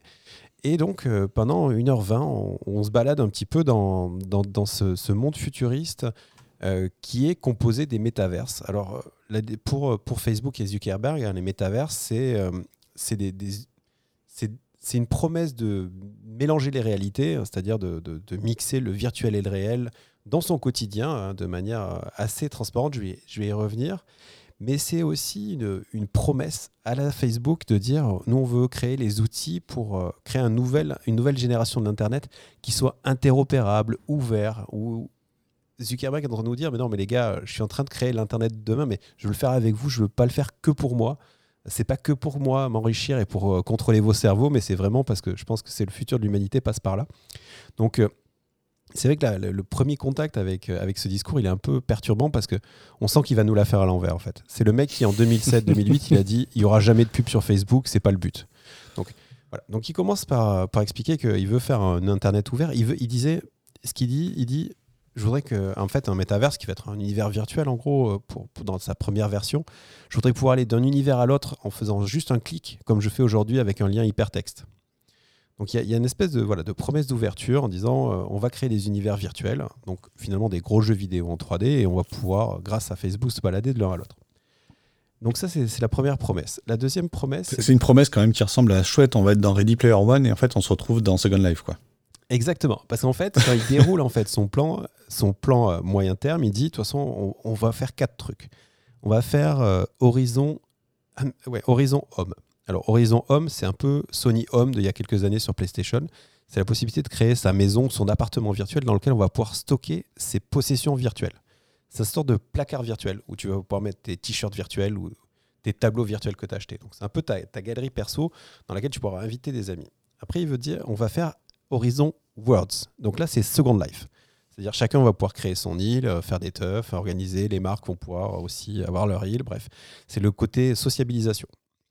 Après, il y a Horizon Workplace. Donc c'est le travail du futur, où tu vas pouvoir euh, faire tes réunions euh, en mélangeant des avatars, de la visioconférence. Et enfin, il va y avoir Horizon Marketplace, où toi, créateur de contenu, tu vas pouvoir fabriquer ton t-shirt virtuel qui va être à vendre directement sur la plateforme et utilisable pendant le boulot, chez soi, euh, dans son appartement ou avec ses amis dans la version sociale. Donc on sent que, et d'ailleurs ce qui est marrant, c'est qu'il pendant 30 minutes, il a parlé des opportunités business, hein, de, que ça allait créer de l'argent. Et il a pas, bien sûr, il a parlé, il a dit ça va rapprocher les gens, vous allez, vous allez voir, vous allez vous parler mieux, mais il a surtout dit, là les gars, il y a un gros paquet de fric à se faire, venez, je vais, vous accompagner sur, sur ce chemin. Et ce qui est intéressant, c'est qu'il il a lié tout ça à l'évolution du hardware, parce que forcément, euh, qui dit euh, réalité virtuelle, mais aussi réalité mixte, hein, euh, dit hardware. Il dit bon voilà, pour l'instant, on a nos casques, donc euh, les, les Quest, ouais, exactement, Quest 2. Et là, on travaille une nouvelle version qui va filmer le monde extérieur, renvoyer le monde extérieur dans la lentille et rajouter de la, de, de, la, de la réalité virtuelle. Donc, on sera quand même enfermé à la Ready Player One, mais avec une vue sur l'extérieur. Ou alors, ils développent des lunettes qui, eux, elles vont consister à mettre de la, du virtuel qui va venir s'ajouter au réel donc, euh, et on a, Là, on pense au Google Glasses. Exactement. On le voit à un moment donné, par exemple, il, s'entraîne à l'escrime avec un avatar, avec un hologramme, et on le voit bien enlever les lunettes et voir l'hologramme disparaître, euh, puisque cette vision du futur voilà, est très, très imprégnée de, de, ce, de ce, de ce mélange-là. Et donc, du coup, il, il, déroule cette présentation hyper enthousiasmante d'un futur contrôlé par Facebook où réel et virtuel se confondraient de manière assez, assez fluide. Et il conclut en disant, bah voilà, donc du coup, pour accompagner cette vision euh, du futur de la société, nous avons décidé de changer de nom. Aujourd'hui, on s'appelle Meta pour Metaverse. Et du coup, Meta devient la société, on va dire, euh, mère, et dans laquelle on va avoir Horizon, qui va être tout vraiment tous les trucs autour du virtuel et des métaverses. On va avoir Facebook, le réseau social, on va avoir Instagram, euh, le, truc des photos, et WhatsApp, et peut-être demain des nouveaux produits. Sachant que dans certains cas, c'est assez subtil parce que par exemple, euh, le, casque Oculus Quest est devenu Meta Quest. Donc, euh, donc voilà, donc et c'est la marque Quest en fait qui va, rester euh, sur la, partie casque de réalité virtuelle, hein, sur la partie hardware, on va dire. Et au-delà de, cette vision du futur qui était assez glaçante parce que Zuckerberg, quand il, croit dans un truc, il a, comme il a autant d'émotions que pas mal de robots humanoïdes dans, la, fiction, euh, voilà, on sent quand même que derrière tout ça, il y a aussi une, vaste opération, bien sûr, de d'amener les investisseurs vers le futur, mais aussi de noyer un petit peu tous les scandales et tous les problèmes qu'il peut y avoir aujourd'hui autour de ce qui se passe sur Facebook. Et c'est vrai que de créer Meta au-dessus de Facebook, ça permet que quand il y a un scandale Facebook, l'action en souffre moins en fait. Et donc, euh, on sent que d'un côté, euh, il raconte un peu du flanc parce que dix reprises, il dit oui, mais tout ça c'est le futur, on y travaille, c'est une vision pour le long terme. Enfin, il y a quand même plein de moments où on sent qu'on est dans le dans le bullshit euh, marketing 3.0 quoi. Mais en même temps, il accompagne, ça accompagne quand même d'une vision du monde qui est une vision probable hein, où on va mélanger virtuel et réel. Et donc, il peut commencer à on peut commencer à se poser des questions sur est-ce que c'est le monde qu'on veut ou pas, ou est-ce qu'on n'aura pas le choix. Mais en tout cas, euh, voilà. Donc c'est assez intéressant. Euh, c'est un peu à suivre aussi pour voir aussi comment les autres vont réagir. On a déjà Microsoft qui est sorti du bois, qui euh, a annoncé Microsoft Mesh, qui est un, outil de, d'avatar pour faire des réunions. On sait que HTC travaille à ces trucs, on sait que tout le monde est un peu sur le coup avec euh, le Covid et tout ça, bah, ça a accéléré les nouveaux modes de travail. Donc il y, a des opportunités dans tous les sens. Après, euh, dire facile de, de, voir euh, vers où ça va aller et dans quelle mesure c'est. C'est, voilà, cette volonté va, se réaliser à court ou moyen terme, mais c'était, c'est intéressant en tout cas. et si je dois peut-être retirer un peu sur le côté jeu vidéo, bah, en fait, on se rend compte que dès qu'on parle de métaverse aujourd'hui, très vite on se retourne vers le jeu vidéo qui est finalement le seul endroit où on a vraiment de, des retours d'expérience de joueurs virtuels, enfin de, réactions entre personnes par écran interposé finalement. C'est là où c'est le plus fort, c'est là où il y a le plus d'exemples. enfin, on pense au Fortnite, mais on pense aussi au World of Warcraft. Oui, voilà, les gens tissaient des relations d'avatar à avatar. Donc voilà, à voir si ça peut déplacer le cadre vidéoludique. Ouais, et puis on voit cette espèce d'intention euh, intéressante hein, qui est de et nécessaire en fait, qui est de proposer peut-être un outil qui puisse ensuite être partagé euh, entre les différentes euh, différents jeux, différentes plateformes, différentes voilà la, garde-robe, hein, c'est bien l'idée. C'est que ce ne soit pas désormais lié qu'à un, seul jeu, un seul univers où il faut redévelopper à chaque fois euh, euh, des, outils dans chaque, dans chaque univers. Bon, il y, a, un concours de mégalomane entre Elon Musk et, Zuckerberg. Alors je pense qu'il y en a un qui nous dit qu'on finira sur Mars, l'autre qui est en réalité virtuelle, pour voir des images de la Terre depuis là-bas, je sais, je sais pas. Mais, mais bon, en tout cas, comme tu le dis, hein, c'est certainement quand même une partie du futur. il a probablement raison sur sur une part, euh, le, virtuel prend de plus en plus de place et on verra bien euh, dans, quelle mesure, euh, dans quelle mesure nous serons à la pointe ou les vieux cons largués par cette nouvelle technologie avec des gens qui ont toujours des casques sur leur tête. Ça dépend dans combien de temps ça arrive. non, non, mais on ne sera pas des vieux cons, t'inquiète. Ouais, d'accord, bah ça va alors. Allez, on passe à nos avis. Donc les avis, hein, c'est peut-être. Mais toi, tu vas l'avoir tout de suite le casque en plus. Non, mais c'est sûr. Toi, tu vas, toi, tu vas l'acheter. Tu vas être euh, maison augmentée et tout. Moi, je vais être largué. Euh, tu vas te moquer de moi et dix ans après, tu vas me dire, bah tu vois, t'aurais dû la prendre. Ouais, non, je pense. Enfin, je pense que je vais forcément avoir envie d'y aller parce que j'ai quand même ce background où j'ai passé trois ans de ma vie à travailler sur Second Life et donc du coup, forcément, ces univers virtuels, ça m'intéresse.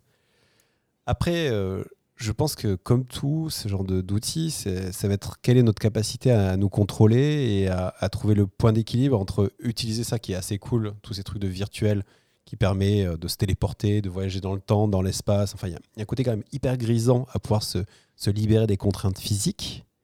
Et d'un autre côté, euh, de savoir à quel moment ça va atteindre ton cerveau et ça te faire péter des câbles. Et en fait, tu vas être comme dans Ready Player One où tu vas préférer de jamais sortir de la matrice parce que tout sera mieux dans la matrice et que ta vie sera de la merde dans la réalité.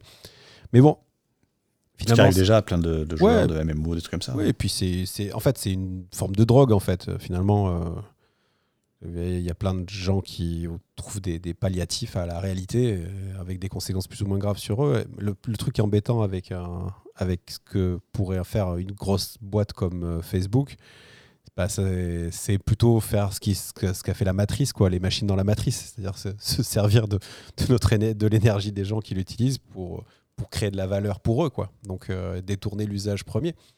Et euh, c'est plus ça qui est, qui est, qui est embêtant. Mais euh, bon. Après, à voir, encore une fois, c'est compliqué aujourd'hui de se dire quelles vont être les conséquences et quelle va être la réaction du grand public de la, de la possibilité aussi de produire des, des, devices pour les gens, en fait. Parce que ça, sinon, il va y avoir une espèce de décalage entre celui qui a celui qui n'a pas. Et donc, à quel point ça va, ça va coincer, ça va grincer. Et puis les, bénéfices d'usage, parce qu'aujourd'hui, euh, avoir mon, mon, agenda euh, dans le coin de, mes, de mon œil ou, ou d'avoir les gens en, hologramme virtuel, est-ce que c'est vraiment super Est-ce que c'est vraiment beaucoup plus pratique que ce qu'on fait aujourd'hui avec la visioconférence? Est-ce qu'on veut vraiment avoir ça partout tout le temps? Je ne saurais pas le dire. Ouais, euh, c'est assez terrifiant de se dire. Enfin, moi, il y a un truc qui me terrifie dans tout ça, en fait. C'est que quand Google Glass, les Google Glasses sont sortis, les lunettes de, réalité augmentée de Google, je n'étais même pas de la réalité augmentée, je crois qu'on avait accès à Internet hein, principalement, et qu'on filmer dessus. non, non, c'est ça, il y avait déjà. non, non, sur les Glasses, il y avait déjà de la réalité augmentée. Une des premières applications qui avait fait le buzz, c'était justement euh, d'avoir les. Euh, Google Maps avec la nav directement dans son œil, mmh. tu avais les notifications qui apparaissaient en réalité augmenter. Enfin, enfin bref, ils sont pris, euh, à l'époque, ils sont pris un énorme torrent de, torrent de, caca, un bon shitstorm, et euh, les gens n'avaient pas le droit de rentrer dans certains endroits avec ça. Enfin voilà, c'était. C'était, ça a été assez radical et ça a tué les Google Classes dans l'œuf. Euh, moi, ce qui me terrifie, c'est de me dire que ça y est, maintenant on est, on est un peu désensibilisé et qu'il y a moyen que ça se répande beaucoup plus facilement que, que les Google Glasses. Ah, c'est sûr qu'après 5 ans de Pokémon Go, la réalité augmentée, elle fait un peu moins flipper que, que, la, que, la, la promesse euh, des Google Glasses. À noter, euh, c'est 2013, hein, c'est mars 2013 les, les Google Glasses, donc c'était il, il, y a déjà plus de 10 ans. Un petit conseil, euh, Marc, si tu nous écoutes, euh, mais pas de caméra sur tes lunettes tout de suite. Ah mais si, il y a forcément une caméra puisque ça renvoie les... Oh là là Et puis Facebook a déjà sorti ses lunettes avec des caméras puisqu'il y a les Ray-Ban qui sont sortis, les Facebook Ray-Ban qui sont sortis il y a, il y a deux mois. Et... Les gens sont pas en colère, c'est ça hein? Non, non, non. Non, mais après, les... je sais pas si les gens les achètent. C'est encore un truc. Ouais. Mais je les reconnaîtrai pas, c'est ça qui me déprime. bon, on avait dit qu'on passait à nos avis? Allez. C'est les avis.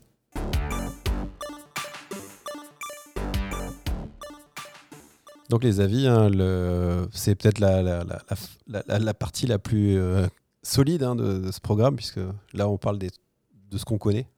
Et encore. Ouais, après on se trompe pas trop hein, le reste du programme, donc ça va, ça va. Et encore. oui, on a, on a pas mal joué. Dis donc, même moi, j'ai joué à plusieurs jeux euh, ce mois-ci. Euh, donc, euh, bah, t'as quand même fait un petit peu plus. On va te laisser commencer. C'était de la 2D, c'est du bourrinage, c'est euh, Mighty Goose.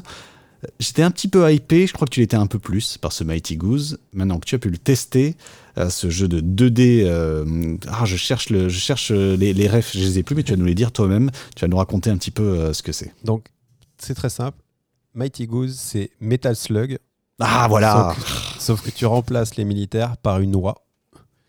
Et euh, voilà, c'est tout. Et après, et, par euh, de l'action et des pixels de, 2021, quoi. Donc, euh, donc c'est beau comme un, Metal Slug, c'est efficace comme Metal Slug. Et d'ailleurs, ça repose un peu sur un principe, puisqu'il y a une, une douzaine de niveaux, une dizaine de niveaux, et qu'il faudra faire refaire à l'envie pour améliorer son score, améliorer un peu son stuff. Et, finalement, il y a, une promesse de rejouabilité euh, dans la performance euh, qui est vraiment euh, voilà, très arcade.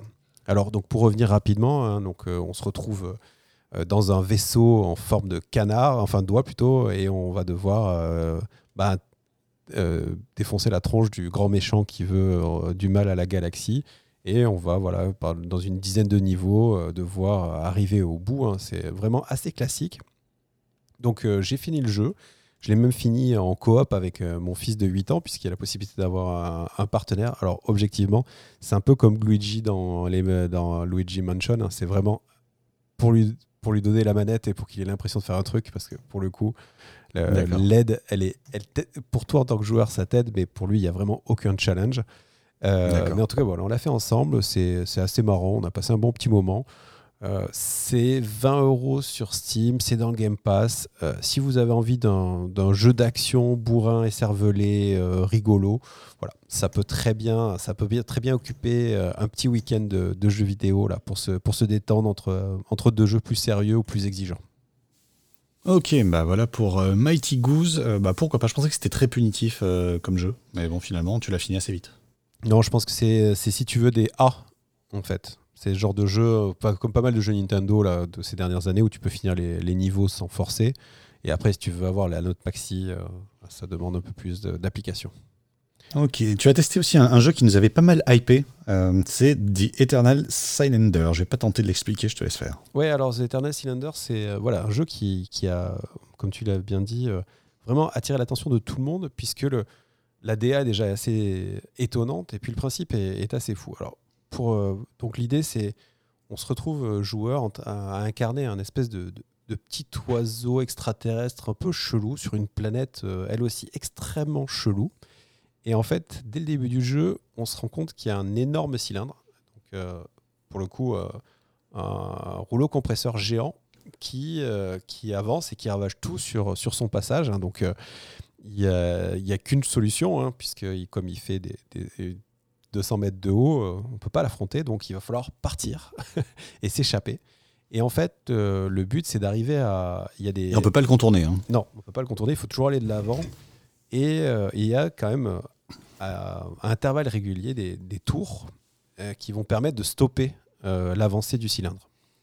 Et donc, euh, une fois que le cylindre est stoppé, on va pouvoir explorer une zone et euh, jusqu'au moment de, bah, de, redéclencher, en sortant de cette zone, de redéclencher euh, l'avancée inexorable du cylindre, et ce jusqu'à la fin du jeu en fait. Et la mécanique de gameplay, elle, elle est, elle est plutôt celle que, que j'évoquais tout à l'heure chez les Pikmin, c'est-à-dire que son petit extraterrestre, il va avoir la possibilité de muter, et on va avoir la possibilité de créer une, une ribambelle, de, enfin une, équipe de, ces insectes et qui vont chacun avec des pouvoirs spécifiques vont permettre d'accéder à des zones, d'accéder à, ce qu'il faut pour pouvoir avancer et débloquer le cylindre et pouvoir continuer à survivre. Donc tu vas avoir un qui va sauter haut, un qui va, euh, un enfin tu vas faire muter ces animaux hein, plutôt que d'avoir des couleurs différentes comme dans les Pikmin. Tu vas pouvoir cumuler aussi dans certains cas des, mutations. Et euh, du coup, c'est la, la, clé de la survie va être justement de faire évoluer ton, tes, petits bonhommes, là, tes petits personnages, pour qu'ils soient euh, capables bah, d'aller jusqu'à la, prochaine étape. Alors c'est marrant parce que moi, initialement, quand j'avais vu le jeu, je croyais que c'était un, roguelike, en fait, où il fallait euh, arriver à, à, survivre assez longtemps, enfin, qu'il y avait un truc comme ça un peu infini. Mais en fait, non, c'est un, un, jeu avec une aventure linéaire, et au bout d'une grosse dizaine d'heures, on voit la fin, voilà, que je laisserai découvrir à tout le monde. Mais donc voilà, j'ai donc euh, c'est assez agréable à jouer. Hein, le gameplay est plutôt bien réglé. C'est pas très beau parce que c'est un jeu PS4, mais c'est quand même assez joli. Et puis c'est euh, voilà avec un, imaginaire qui est assez dense et assez tordu pour être assez étonnant. Les mutations euh, sont plutôt originales aussi. Enfin, en tout cas, c'est une chouette proposition, très très originale. une belle aventure, c'est environ 35 euros, donc c'est pas non plus. voilà, on est encore là, on est sur du double A, un peu en dessous du double A. c'est une bonne prod. Donc voilà, assez intéressant. Et on est vraiment sur, voilà, sur une nouvelle proposition de jeu euh, qu'on n'a pas l'habitude d'avoir. Donc plutôt pas mal. Ok, bah ok, voilà pour euh, Cylinder euh, Eternal, pardon. Eternal, Cylinder. Cylinder. Oh, bah, tu n'as pas trop fait. Je pensais que tu allais faire retomber ma hype, mais, mais ça va, ça va, ça va. Euh, alors, à titre personnel, j'ai passé, donc j'ai regardé là, j'ai regardé, j'ai passé 12 heures euh, ce week-end sur Darkest Dungeon 2. Euh, en notant, que je teste enfin un jeu qui vient de sortir. il vient tellement de sortir qu'il n'est pas vraiment sorti. C'est un early access, c'est un accès anticipé. Et on le voit tout de suite. Euh, effectivement que l'accès anticipé, euh, bah, c'est un jeu pas fini, euh, malheureusement. Il manque, des, il manque des morceaux de texte parfois, il y, a des, il y a des lignes de commande qui apparaissent à la place des, de certaines bulles ou de, même de certains morceaux du, du tutoriel. Je vois aussi la place qu'il reste dans le gameplay aussi, dans les personnages notamment que l'on peut euh, que l'on peut mettre dans son équipe. Alors je vais juste recontextualiser un petit peu Darkest Dungeon très rapidement. C'est un jeu qui a quand même inventé plus ou moins un, concept hein, de, ces, de, ces, euh, bastons à 4 contre 4 où le positionnement euh, de son personnage devant, au milieu ou derrière le groupe bien change, le, change la, des dispositions, des dispositifs tactiques en fait. Et, et, les ennemis en face aussi peuvent être jusqu'à 4. Et, et pareil aussi, ils peuvent soit attaquer de loin, soit attaquer de près. Enfin voilà. Et dans Darkest Dungeon, le 1 toujours, il fallait gérer euh, les, euh, les malheurs de nos, de nos personnages, hein, qui avaient tendance à péter les plombs, qui avaient tendance euh, à, avoir des phobies, mais qui avaient aussi des compétences supplémentaires parfois qui, peuvent qui pouvaient arriver dessus. Les, les, pour cette suite, les créateurs de Darkest Dungeon ont décidé de garder des aspects très forts de Darkest Dungeon 1, mais de les mettre dans l'écran d'un autre type de, de, narration et d'évolution dans le jeu. C'est ça que j'ai trouvé très intéressant. On est dans un euh, roguelite, c'est-à-dire qu'on recommence donc à chaque fois au début en bénéficiant de quelques améliorations gagnées, euh, gagnées sur le chemin. Les améliorations, parfois, c'est tout simplement des, des, personnages. On part avec quatre personnages, ils nous sont imposés d'ailleurs au début, et puis on, on, va en débloquer petit à petit en jouant, on va en débloquer. Euh, je sais pas, je crois que 8 environ pour l'instant sont, proposés. Certains qui sont nouveaux, la plupart qui était déjà dans Darkest Dungeon.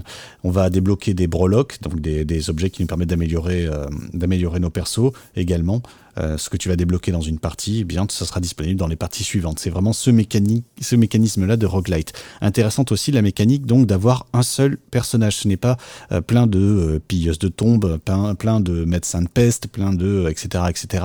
C'est un seul personnage de chaque catégorie et on sélectionne ce personnage et les trois autres personnages pour faire pour faire l'aventure. Ce que ça, ce que ça entraîne, c'est qu'ils sont pu un petit peu s'amuser avec le, avec la narration des personnages. D'ailleurs, c'est un petit peu ça qui est nouveau dans ce Darkest Dungeon 2 aussi, c'est qu'on s'amuse aussi avec la narration des personnages principaux et pas seulement euh, de, celui du narrateur et de ce, donjon sombre. On a gardé la même voix off et donc, euh, et donc on va partir dans des espèces d'origine story très courtes euh, qui nous racontent l'histoire, le passé des, des personnages. Mais au-delà de cet aspect peut-être anecdotique pour certains, mais moi j'ai trouvé vraiment intéressant et surtout amusant. J'ai envie de découvrir les, origines story des personnages. Eh bien, chaque fois qu'on débloque, qu'on débloque une origin story, on se retrouve avec une nouvelle, euh, un nouveau pouvoir pour son personnage. Et donc, ce qui fait qu'au départ, d'avoir 5 pouvoirs, à la fin, on en a 10 et on peut, comme ça, modifier son équipe en fonction non seulement des personnages qui sont disponibles, en fonction aussi des personnages qu'on n'a pas envie de prendre parce qu'il a telle ou telle phobie ou tel ou tel problème et qu'on n'a pas envie de le prendre. Euh, et avec le jeu de ses pouvoirs, on va pouvoir euh, vraiment créer des nouvelles, euh, euh, des nouvelles équipes et tenter de nouveaux runs. Les runs se passent dans une diligence. On va traverser donc le monde désolé dans lequel on se trouve en diligence, choisir des embranchements qui nous mènent à des points d'intérêt. Soit on les découvre à l'avance, à la manière de, de plein plein de jeux où c'est de l'aléatoire hein, qui va nous permettre de savoir où est-ce qu'on va ou non. Euh, et, l'autre grande, grande, euh, j'ai envie de dire innovation de ce jeu, je, pars dans tous les sens, il y a énormément de choses à dire. Euh, l'autre grande innovation, c'est la gestion des relations entre les personnages. On avait déjà un tout petit peu ça dans Dragon's Dungeon 1, mais là c'est poussé vraiment à son paroxysme, puisque c'est une vraie composante de gameplay très importante. Il y a les bastons contre les, contre les ennemis, il y a la folie toujours, qui est présente, qui a été simplifiée, avant c'était sur 100, là c'est sur 10, donc c'est comme des points de vie inversés, lorsqu'on arrive à 10, on fait une crise, tout le monde nous déteste dans les, dans les équipe et ensuite euh, on se retrouve en plus avec un, très, peu de, très peu de points de vie. Euh, mais surtout ces relations. Et les relations, on doit en permanence jouer sur les moments de narration, sur les moments de choix pour essayer euh, de ne pas froisser les personnages entre eux. Parce que s'ils sont froissés, ils vont développer des, relations de haine ou de mépris et se mettre des, du debuff, des debuffs en fait, tout simplement pendant les combats, donc des, des malus pendant les combats. Au contraire, s'ils sont amoureux, s'ils sont dépendants l'un de l'autre, s'ils sont amis, s'ils sont etc etc, eh bien ils vont se donner du bonus tout le long, tout le long des combats. Et ça change tout, ça change absolument tout dans le destin de notre, de notre caravane. Euh, même si, bon, pour l'instant, moi, je n'ai pas réussi à aller jusqu'au bout. J'ai quand même réussi, puisque l'objectif, c'est la montagne. J'ai réussi à aller jusque dans la montagne, et là, je tombé sur un boss beaucoup trop fort pour moi. Euh, donc je sais pas si c'est moi qui suis mauvais ou s'il faut que je, je, pexe un peu, que je continue, euh, que je refasse quelques, quelques aventures. Mais en tout cas, j'ai été très très très enthousiasmé par Darkest Dungeon 2. J'ai travaillé aujourd'hui. Et eh bien, j'ai passé ma journée à penser à Darkest Dungeon 2. Attention, attention, on est dans un véritable early access. Je le jeu n'est pas fini tout simplement. Donc, euh, si vous voulez y aller, eh bien, sachez qu'il y aura des bugs et sachez que moi, il rame en plus. Mon PC n'est absolument plus capable de faire tourner un jeu. Et c'est lorsque j'ouvre les menus que le jeu rame. Mais, euh, mais c'est pas grave, j'y vais quand même. Donc pas forcément pour, euh, pas seulement uniquement pour les fans du premier, mais plutôt attendre la sortie finale quand même. Ouais, attendre la sortie finale, ça me paraît nécessaire, surtout si, en fait, non. Euh, l'accès anticipé est exactement pour les fans du premier et la sortie finale pour tous les autres. Bon, on va attendre un peu alors. Toi, tu as continué. Euh, t'as as joué à deux T'es pas mal euh, joué à deux là Ouais, ouais, on a eu un peu de. Bah, en fait, euh, j'ai mon petit qui est assez. Euh, qui a 8 ans et qui est très en demande de jeux auxquels on pourrait jouer tous les deux. Et donc, j'explore je, un petit peu les, les, possibilités et je profite aussi du Game Pass pour tenter des trucs. Et, et c'est un jeu. donc, je me suis. Nous avons essayé et nous avons terminé ensemble Unravel for Two. Alors Unravel, pour, pour ceux qui avaient peut-être vu il y a quelques temps, il y avait un premier qui était sorti, c'est un des jeux Electronic Arts, mais de la division jeux indépendants de Electronic Arts. Et euh, ça mettait en scène une, un personnage fait de, de de laine avec son fil qui, qui traîne derrière lui. Et euh, il y avait déjà quelque chose de, très beau, de très, euh, esthétique dans, dans, ce personnage. Donc le, premier jeu avait eu en tout cas un succès critique. Je ne sais pas s'il avait été un succès commercial, mais il avait un succès critique. Et donc, ils ont fait une suite. Et la particularité de cette suite, ben, c'est qu'elle peut se jouer à deux simultanément. Donc, on est dans, le cadre d'un jeu de plateforme euh, puzzle où euh, ben, il va falloir, euh, chacun avec son petit personnage, arriver à, à, sortir de, tableaux qui se succèdent. et il y a peut-être une, y a, eu 7 ou 8 chapitres et euh, chaque chapitre de demande euh, une demi-heure, de, demi-heure, on va dire, pour être traversé. Donc c'est vrai qu'en termes de jeu familial, c'est parfait parce que ça fait une session une de, de, 30 minutes en fonction du skill de tout le monde, hein, parce que des fois il y, a des, y a des phases, il y a des niveaux qui sont plus compliqués que d'autres. Ça permet quand même de, de, pas mal structurer les parties, de ne pas être obligé de faire des runs de, de deux heures pour avancer. Et, euh, et, on se retrouve donc à jouer ces deux personnages dans, des, avec des graphismes qui sont quand même, même si le jeu est un peu ancien, c'est encore très très joli. Il y a une histoire de fond avec des enfants qui s'échappent, euh, machin, mais on n'a rien compris. Euh, j'ai pas creusé. Voilà, donc le, finalement le, le propos du jeu, euh, mais on est passé tout à tous les deux à la fin. On a dit mais pourquoi il y avait ces trucs? On n'a rien compris. Mais en tout cas, ce qui est sûr, c'est que ça fait un, voyage où on part, on, on visite plein de, plein de lieux. Ça va être des forêts, des entrepôts, enfin voilà, pas, pas mal de biomes. Et en fait, ce qui est assez chouette, c'est que bah, il y a cette ficelle qui relie les deux persos. Ils sont rattachés l'un à l'autre. Donc déjà, il y a une distance maxi euh, qui les éloigne. Et cette ficelle, c'est aussi un espèce de grappin à la Spider-Man qui va permettre de s'accrocher, de se balancer et de se lancer plus loin. Cette ficelle, ça va être aussi la possibilité de remonter l'autre qui n'aurait pas réussi à sauter. Et donc il va pouvoir, euh, celui qui a réussi à passer euh, bah, la zone, si le deuxième n'y arrive pas, bah, il suffit qu'il s'accroche à la ficelle et qu'il remonte. Donc donc il y a ce côté un peu rigolo qui fait qu'il n'y a pas de frustration euh, s'il y en a un qui est vraiment meilleur que l'autre. Euh, moi, dans le cas de mon fils, ben, je le faisais passer devant et je le laissais essayer. S'il y arrivait, c'est lui qui me remontait. Si vraiment il galérait, j'essayais à mon tour. Il y a eu des fois où j'y arrivais pas, il y allait. Donc il y, a, un côté très très très très chouette dans, ce, dans cet élément de collaboration et de coopération qui, qui reste un, équilibre en équilibre sur tous les niveaux. Alors il y a des niveaux bonus euh, qui sont vraiment très durs. Là, par contre, on s'est cassé les dents, on n'a pas, on pas trop poussé. Mais sur euh, l'aventure complète, elle doit durer. On a joué peut-être 5 heures euh, tous les deux sur deux week-ends. Et c'était vraiment super sympa. C'est très joli. Voilà, il n'y a pas de violence, il n'y a a, rien de, critiquable pour un jeune public. Et voilà, avec un peu de patience, un peu de dextérité, peut c'est vraiment très très enthousiasmant à faire. Encore une fois, il faut quand même un, gamin qui a un peu l'habitude des, jeux de plateforme pour, pour apprécier parce qu'il y a certains passages voilà, un, peu, un peu tendeux, mais, mais dans l'ensemble, c'est une très belle aventure. Ça demande beaucoup de communication euh, entre les deux personnages ou c'est vraiment l'un peut le faire tout seul, mais euh, ça se fait à deux? Ça en fait, l'un peut faire. Enfin, en vrai, l'un peut faire sans l'autre. Il y, a, y assez peu de, tableaux. Enfin, il y, a, en fait, dans chaque niveau, il y a un moment où euh, il faut que chacun atteigne un point dans la carte donc ça demande quand même une, complémentarité. Mais il y a beaucoup d'énigmes assez malines où le, premier doit faire levier pour balancer l'autre. Enfin, il y, a, pas mal de petit à petit dans le jeu. Il rajoute toujours des petits, des petits twists de gameplay qui, renouvellent l'expérience et qui, qui, et qui se font un peu se gratter la tête, mais de manière assez gentille pour pas que tu passes deux heures à tourner en rond. Quoi. Parce que si tu commences à tourner en rond, c'est que tu as raté un truc simple. Ok, bah écoute, merci pour ce retour sur Unravel for Two. Et ça va intéresser effectivement tous les, les jeunes papas qui nous écoutent d'avoir un jeu comme ça où on peut vraiment partager euh, à deux. C'est cool. Euh, j'ai passé pas mal d'heures aussi sur Abe's Odyssey New and Testy, c'est un jeu de 2014, euh, je reviens dans mes bases hein, quand même, mes fondamentaux, les vieux jeux, euh, qui est donc le Abe, hein, vous connaissez l'Odyssée d'Abe, c'est exactement le même type de jeu, c'est vraiment un jeu à énigmes, parfois assez complexe, plusieurs moments je me suis dit mais c'est impossible, je peux pas y arriver. Abe, on se souvient, hein, un jeu de plateforme avec un personnage qui, qui, se déplace très mal, qui a beaucoup de mal à, à sauter, à courir, il, est, enfin, il est juste lent et mou.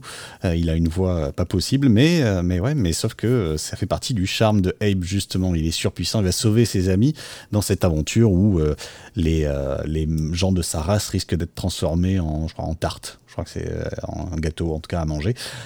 c'est ça qui est nouveau et goûtu, new and tasty. ce, donc, cette Odyssée d'Abe, j'avais euh, toujours dans un petit coin de ma tête depuis longtemps en me disant ouais j'avais bien aimé à l'époque euh, l'Odyssée d'Abe et euh, j'aimerais bien retrouver les sensations de l'époque et c'est exactement ce qui s'est passé. Vraiment l'impression de, redécouvrir une nouvelle aventure de l'Odyssée d'Abe, comme je l'avais aimé avant, sans, j'imagine, pas mal de choses qui ont vieilli, puisque je n'ai pas ressenti ce poids des années, ni ni pour le remake, enfin pas le remake, mais la suite d'un vieux jeu, ni pour un jeu de 2014. Euh, j'ai vraiment passé un, très bon moment à vivre ces, aventures de, de l'Odyssée. Et donc je vais pas m'apesantir sur le jeu, hein, c'est un jeu que je recommande à tous ceux qui ont aimé l'Odyssée d'Abe à l'époque. Il est à 6 euros en ce moment jusqu'au 18 novembre, j'espère que vous écouterez à temps, euh, sur le PlayStation Store, puisque j'ai joué sur PS4, sinon il est à une vingtaine d'euros. Et euh, oui, bon, c'est c'est bien l'attente des soldes, mais euh, franchement, j'aurais pas regretté de mettre euh, de mettre 20 euros dedans. et voilà, je précise juste que là, j'en suis vers la fin, je pense, parce que c'est trop difficile pour moi. je suis en train de galérer monstrueusement. Et c'est un jeu qui est vraiment basé sur les énigmes, qui demande assez peu de, de skill bah malheureusement euh, là je me suis euh, je me suis bien planté parce qu'à la fin il y a ça demande un tout petit peu de skill et c'est le moment où moi je suis plus capable de suivre mais voilà super euh, super heureux d'avoir retrouvé l'Odyssée d'Abe et c'est pour ça que je disais que j'avais pas joué que j'avais joué à plusieurs jeux ce week-end parce que j'ai encore essayé de me faire le, niveau sur lequel je suis bloqué et j'ai craqué j'ai raté Damn. Damned, effectivement. Toi, tu voulais nous parler de Superliminal. Oui, bah toujours dans, un autre euh, style de coopération avec euh. Euh, on avait testé Myst hein, pour la dernière émission, et là, on s'est lancé dans Superliminal. Alors, Superliminal, ça fait partie de ces jeux très originaux à puzzle aussi, qui, qui reposent sur un truc, c'est la perspective. Donc, euh, pour, pour, comprendre, il faut euh, franchement aller jeter une petite vidéo, un petit coup d'œil à une, à une bande-annonce ou une vidéo. Mais, mais vraiment, toute l'idée du jeu repose sur le fait de changer. C'est une, une vue à la première personne et il faut changer les angles de vue. On va dire, si on prend un élément euh, du décor, ça va être un dé par exemple. Si on est prêt, mais qu'on le tient dans la main et qu'on s'éloigne avec les, avec les, phénomènes de, de, de, perception, mais il va devenir de plus en plus gros. Et donc, du coup, ça va nous permettre de créer un escalier pour accéder à une porte. On est dans une ambiance à la portale, hein, clairement. On, est, on fait partie d'une expérience scientifique qui, qui tourne mal. On a un scientifique un peu zinzin qui, qui régulièrement euh, prend la parole pour dire euh, euh, si ça se passe mal, on, est désolé, mais c'est pas prévu. Mais bon, de toute façon, ça, on, va, on va tout faire pour que vous puissiez pas témoigner de ce problème. Façon portal un petit peu Ouais, complètement façon portal. Et voilà, et c'est un jeu qui, voilà, qui, qui, propose son lot de challenge et finalement, euh, mais qui finalement te, te bloque pas trop longtemps non plus. Enfin, il y a quelques énigmes plus tordues, comme ça, mais, mais globalement, ça se traverse euh, pendant 3-4 heures aussi, sans, sans vraiment s'arrêter. Et on est par contre très régulièrement stupéfait par justement euh, les, les, astuces. Enfin, c'est très satisfaisant parce qu'on trouve assez vite les, les énigmes, mais les, les énigmes ne sont pas pour autant évidentes. Donc il y, a, voilà, ce petit côté euh, satisfaisant d'avoir euh, craqué le truc sans que ça, soit non plus euh, hyper, hyper obvious tout le temps. Donc voilà, si vous aimez les jeux puzzle, vous aimez un peu voilà, casser la tête et en même temps, vous n'êtes pas non plus un, champion de, cette catégorie. C'est un jeu très intéressant à, faire et qui est souvent en promo, en solde en fonction des, plateformes. Donc on, peut le, on peut le trouver, voilà, comme tu disais, là, il, je crois qu'il était aussi, jusqu'à pas longtemps, il était à 6 balles sur Steam.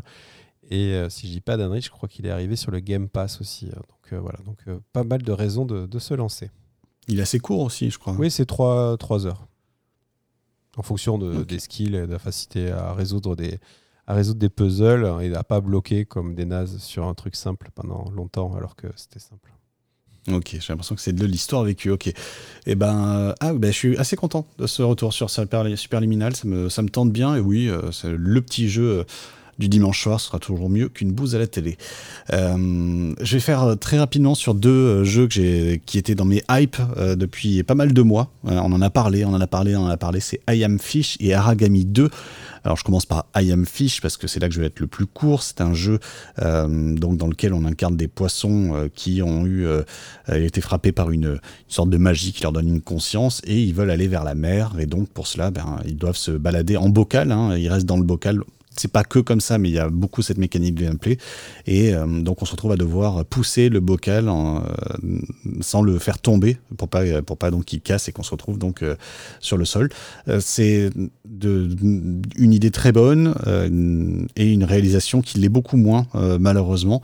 J'avais très envie de jouer à ce jeu et finalement, je me suis très vite, très vite retrouvé à, tourner en rond, à refaire des, des choses pas forcément passionnantes, avec l'enjeu donc de maîtriser son, son bocal. Il y a un petit délai en fait entre le moment où on fait quelque chose et le moment où c'est agi, puisqu'il y a beaucoup de, beaucoup de, de, de, forces voilà, qui, qui, qui, sont engagées et qu'on est juste un petit poisson dans un bocal. la musique d'ascenseur n'aide absolument pas. On est vraiment sur de la musique libre de droit la plus basique et la plus inintéressante.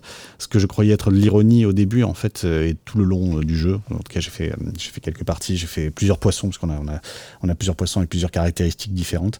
Il y a malheureusement un goût de, d'inachevé, un goût de, de plat, un, goût fadasse dans ce I Am Fish que l'on trouve à 20 euros ou dans le Game Pass. Si vous ne croyez pas et que vous avez le Game Pass, vous savez quoi faire. Pareil.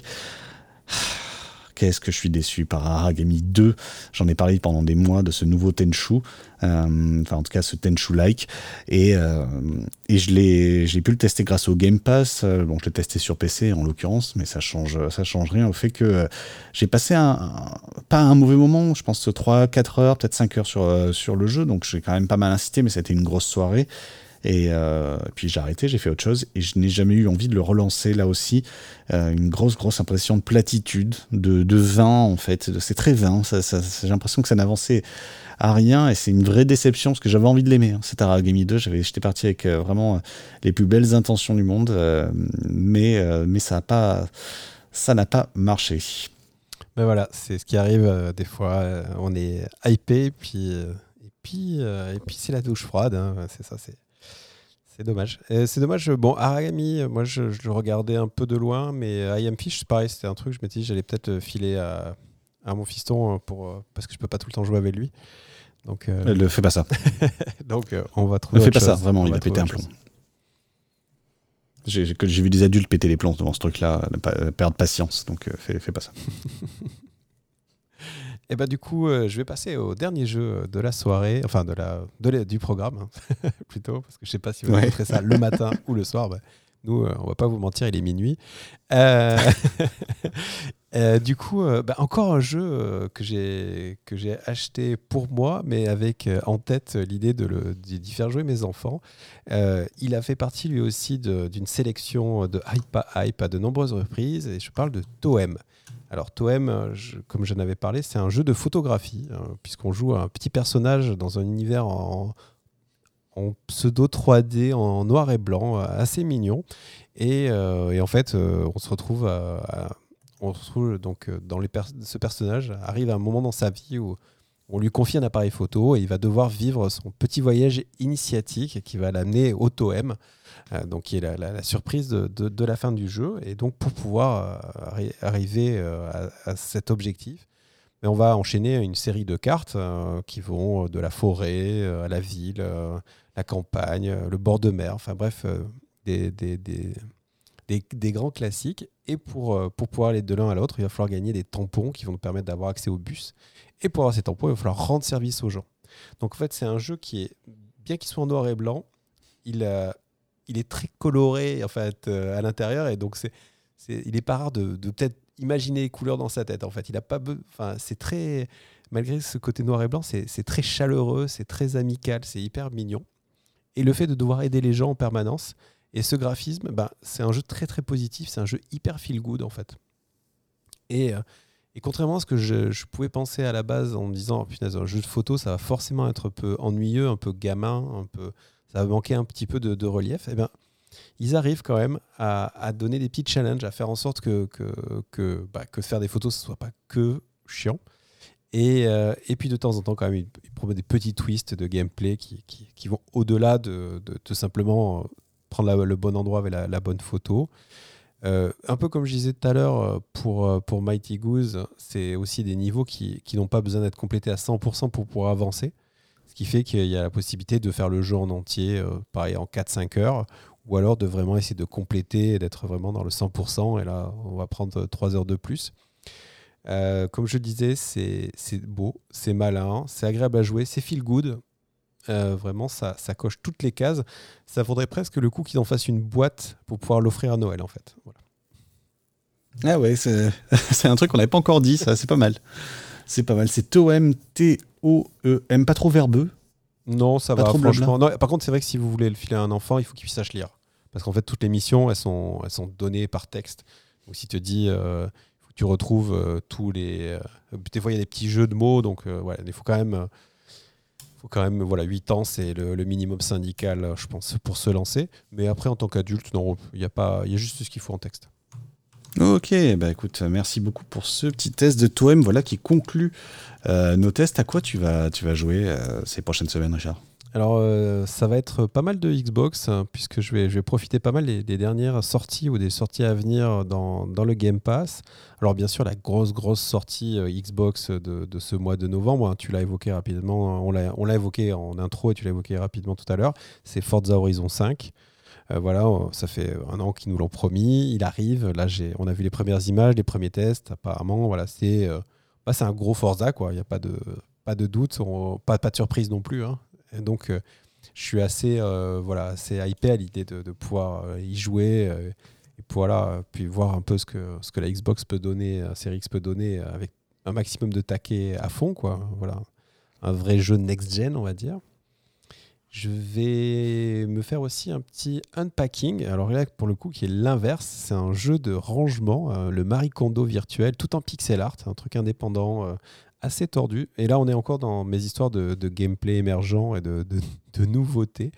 Euh, voilà, je suis assez curieux. C'est pareil, c'est dans le Game Pass, donc il n'y a pas de risque. Et je suis assez curieux. Le, jeu m'a un peu tapé dans l'œil. Et toi, tu sais à quoi tu vas jouer? Alors, bah, je vais continuer à jouer à Darkest Dungeon 2, c'est obligatoire, j'y pense tout le temps, je pense à des decks, je pense à des machins. C'est pour ça, hein, tout à l'heure, je faisais une référence au, jeu de cartes, il y a beaucoup un côté deck building finalement, euh, euh, et, gagner des decks pour les, pour les prochaines runs. On est vraiment dedans, j'y pense beaucoup, j'ai envie de continuer, j'ai envie d'insister, donc je vais clairement continuer à jouer à Darkest Dungeon 2. Euh, je peut-être que je vais me lancer dans Metroid Dread. je le trouve un chouïa cher pour, pour la promesse qu'il nous donne, puisqu'il a 60 euros. Mais, je me suis bien amusé euh, là euh, pendant, cette petite heure passée à le tester. Et puis quand même, j'ai oublié de le préciser parce que tout le monde s'en fiche, mais euh, grâce à Darkest Dungeon 2, je suis retourné jouer sur mon PC, ce que je ne faisais plus du tout. J'étais canap only. et donc, ça m'a redonné envie peut-être un petit peu de passer quelques temps à jouer sur mon PC et des, des jeux dont tu nous as déjà parlé, comme The Short Hike, qui pourrait euh, revenir dans mes radars, puisque je l'ai sur l'Epic Store. Précision, d'ailleurs, Dungeon, Darkest Dungeon est à 23 euros sur l'Epic Store, ce qui n'est pas non plus hyper cher. Et euh, je repense toujours à Cliff Empire, que j'ai jamais lancé, un jeu de, gestion de ville euh, sur des grandes falaises. Enfin voilà, c'est des trucs que j'ai dû mettre dans mes, mes prochains jeux auxquels je joue une dizaine de fois avant d'arrêter de vous faire la blague. Euh, bah ça y est, ça revient un petit peu dans dans mon radar des possibles. Ouais, moi sur Metroid, il y, y, a deux trucs que j'ai pas dit tout à l'heure. Mais enfin, déjà sur la stratégie de prix, si vous êtes abonné au Nintendo Online, il y a le truc à 99 euros où on peut acheter deux jeux pour 99 euros. Et ce qui vaut le coup s'il y a un deuxième jeu Nintendo à 60 balles dans le, dans le radar. Enfin, dis ça à ceux qui avaient pris le précédent et qui voyaient pas de jeu arriver et qui ont commencé à flipper parce qu'il y avait que Animal Crossing. Quoi. Ouais, tout à fait. Euh, c'est voilà, c'est une des une autre problématique, mais en tout cas, ça peut être ça. Et puis sinon, sinon tu l'achètes en cartouche et après tu me la files. Comme ça, tu as l'impression d'avoir fait une bonne action. Ça marche. et après, ouais, non, et après, moi, quand même, il y a un dernier jeu quand même du Game Pass euh, auquel je vais certainement m'attacher à, essayer au moins, peut-être d'abord avec Madame, avant de voir si c'est adapté à, Fiston, mais c'est It Takes Two, un jeu qui était sorti euh, sur, sur PlayStation euh, il n'y a, a, pas très longtemps, qui arrive sur, sur Xbox aussi et où là on est un peu euh, voilà on est vraiment complètement dans la, dans la coopération. Il est nécessaire d'être tous les deux sur le canapé. Il n'y a pas de il a pas de mode solo là. Il n'y a pas moyen de se, où il faut vraiment euh, y c'est voilà un personnage masculin et féminin qui s'entraident pour euh, dans un univers un peu à la Toy Story. Et donc euh, voilà ça m'avait pas mal hypé à l'époque. Et voilà c'est voilà je suis dans cette période de jeux de coopération familiaux. Donc si ça coche cette case ça pourrait être une belle surprise eh bien, on va te le souhaiter. En tout cas, merci beaucoup à tous et à toutes euh, d'avoir écouté ce, Gamer Weekly. Euh, qui fait moins de deux heures. On est très très très très très fiers. Euh, merci Richard d'avoir si bien préparé tout ça. pas de problème. non, mais c'est merci à tous et puis bon, n'hésitez pas encore une fois à, partager à partager le programme sur les réseaux sociaux. on est voilà, venez sur venez sur Twitter pour venir nous saluer. Euh, je, m'excuse pour les fans d'Instagram. Je pense que petit à petit, le, compte Instagram va disparaître parce que j'ai pas le temps et l'énergie de, vraiment m'en occuper. Euh, voilà. Peut-être que, d'ailleurs, euh, un des prochains moves, c'est de fermer tous les comptes réseaux sociaux et de se consacrer uniquement à TikTok. Mais bon, pour l'instant, on n'est pas prêt. Donc, on, va, y réfléchir. Non, on va aller sur Meta, Metaverse direct. Ouais, c'est ça. Peut-être que c'est le Metaverse de Gamer Week, la prochaine étape.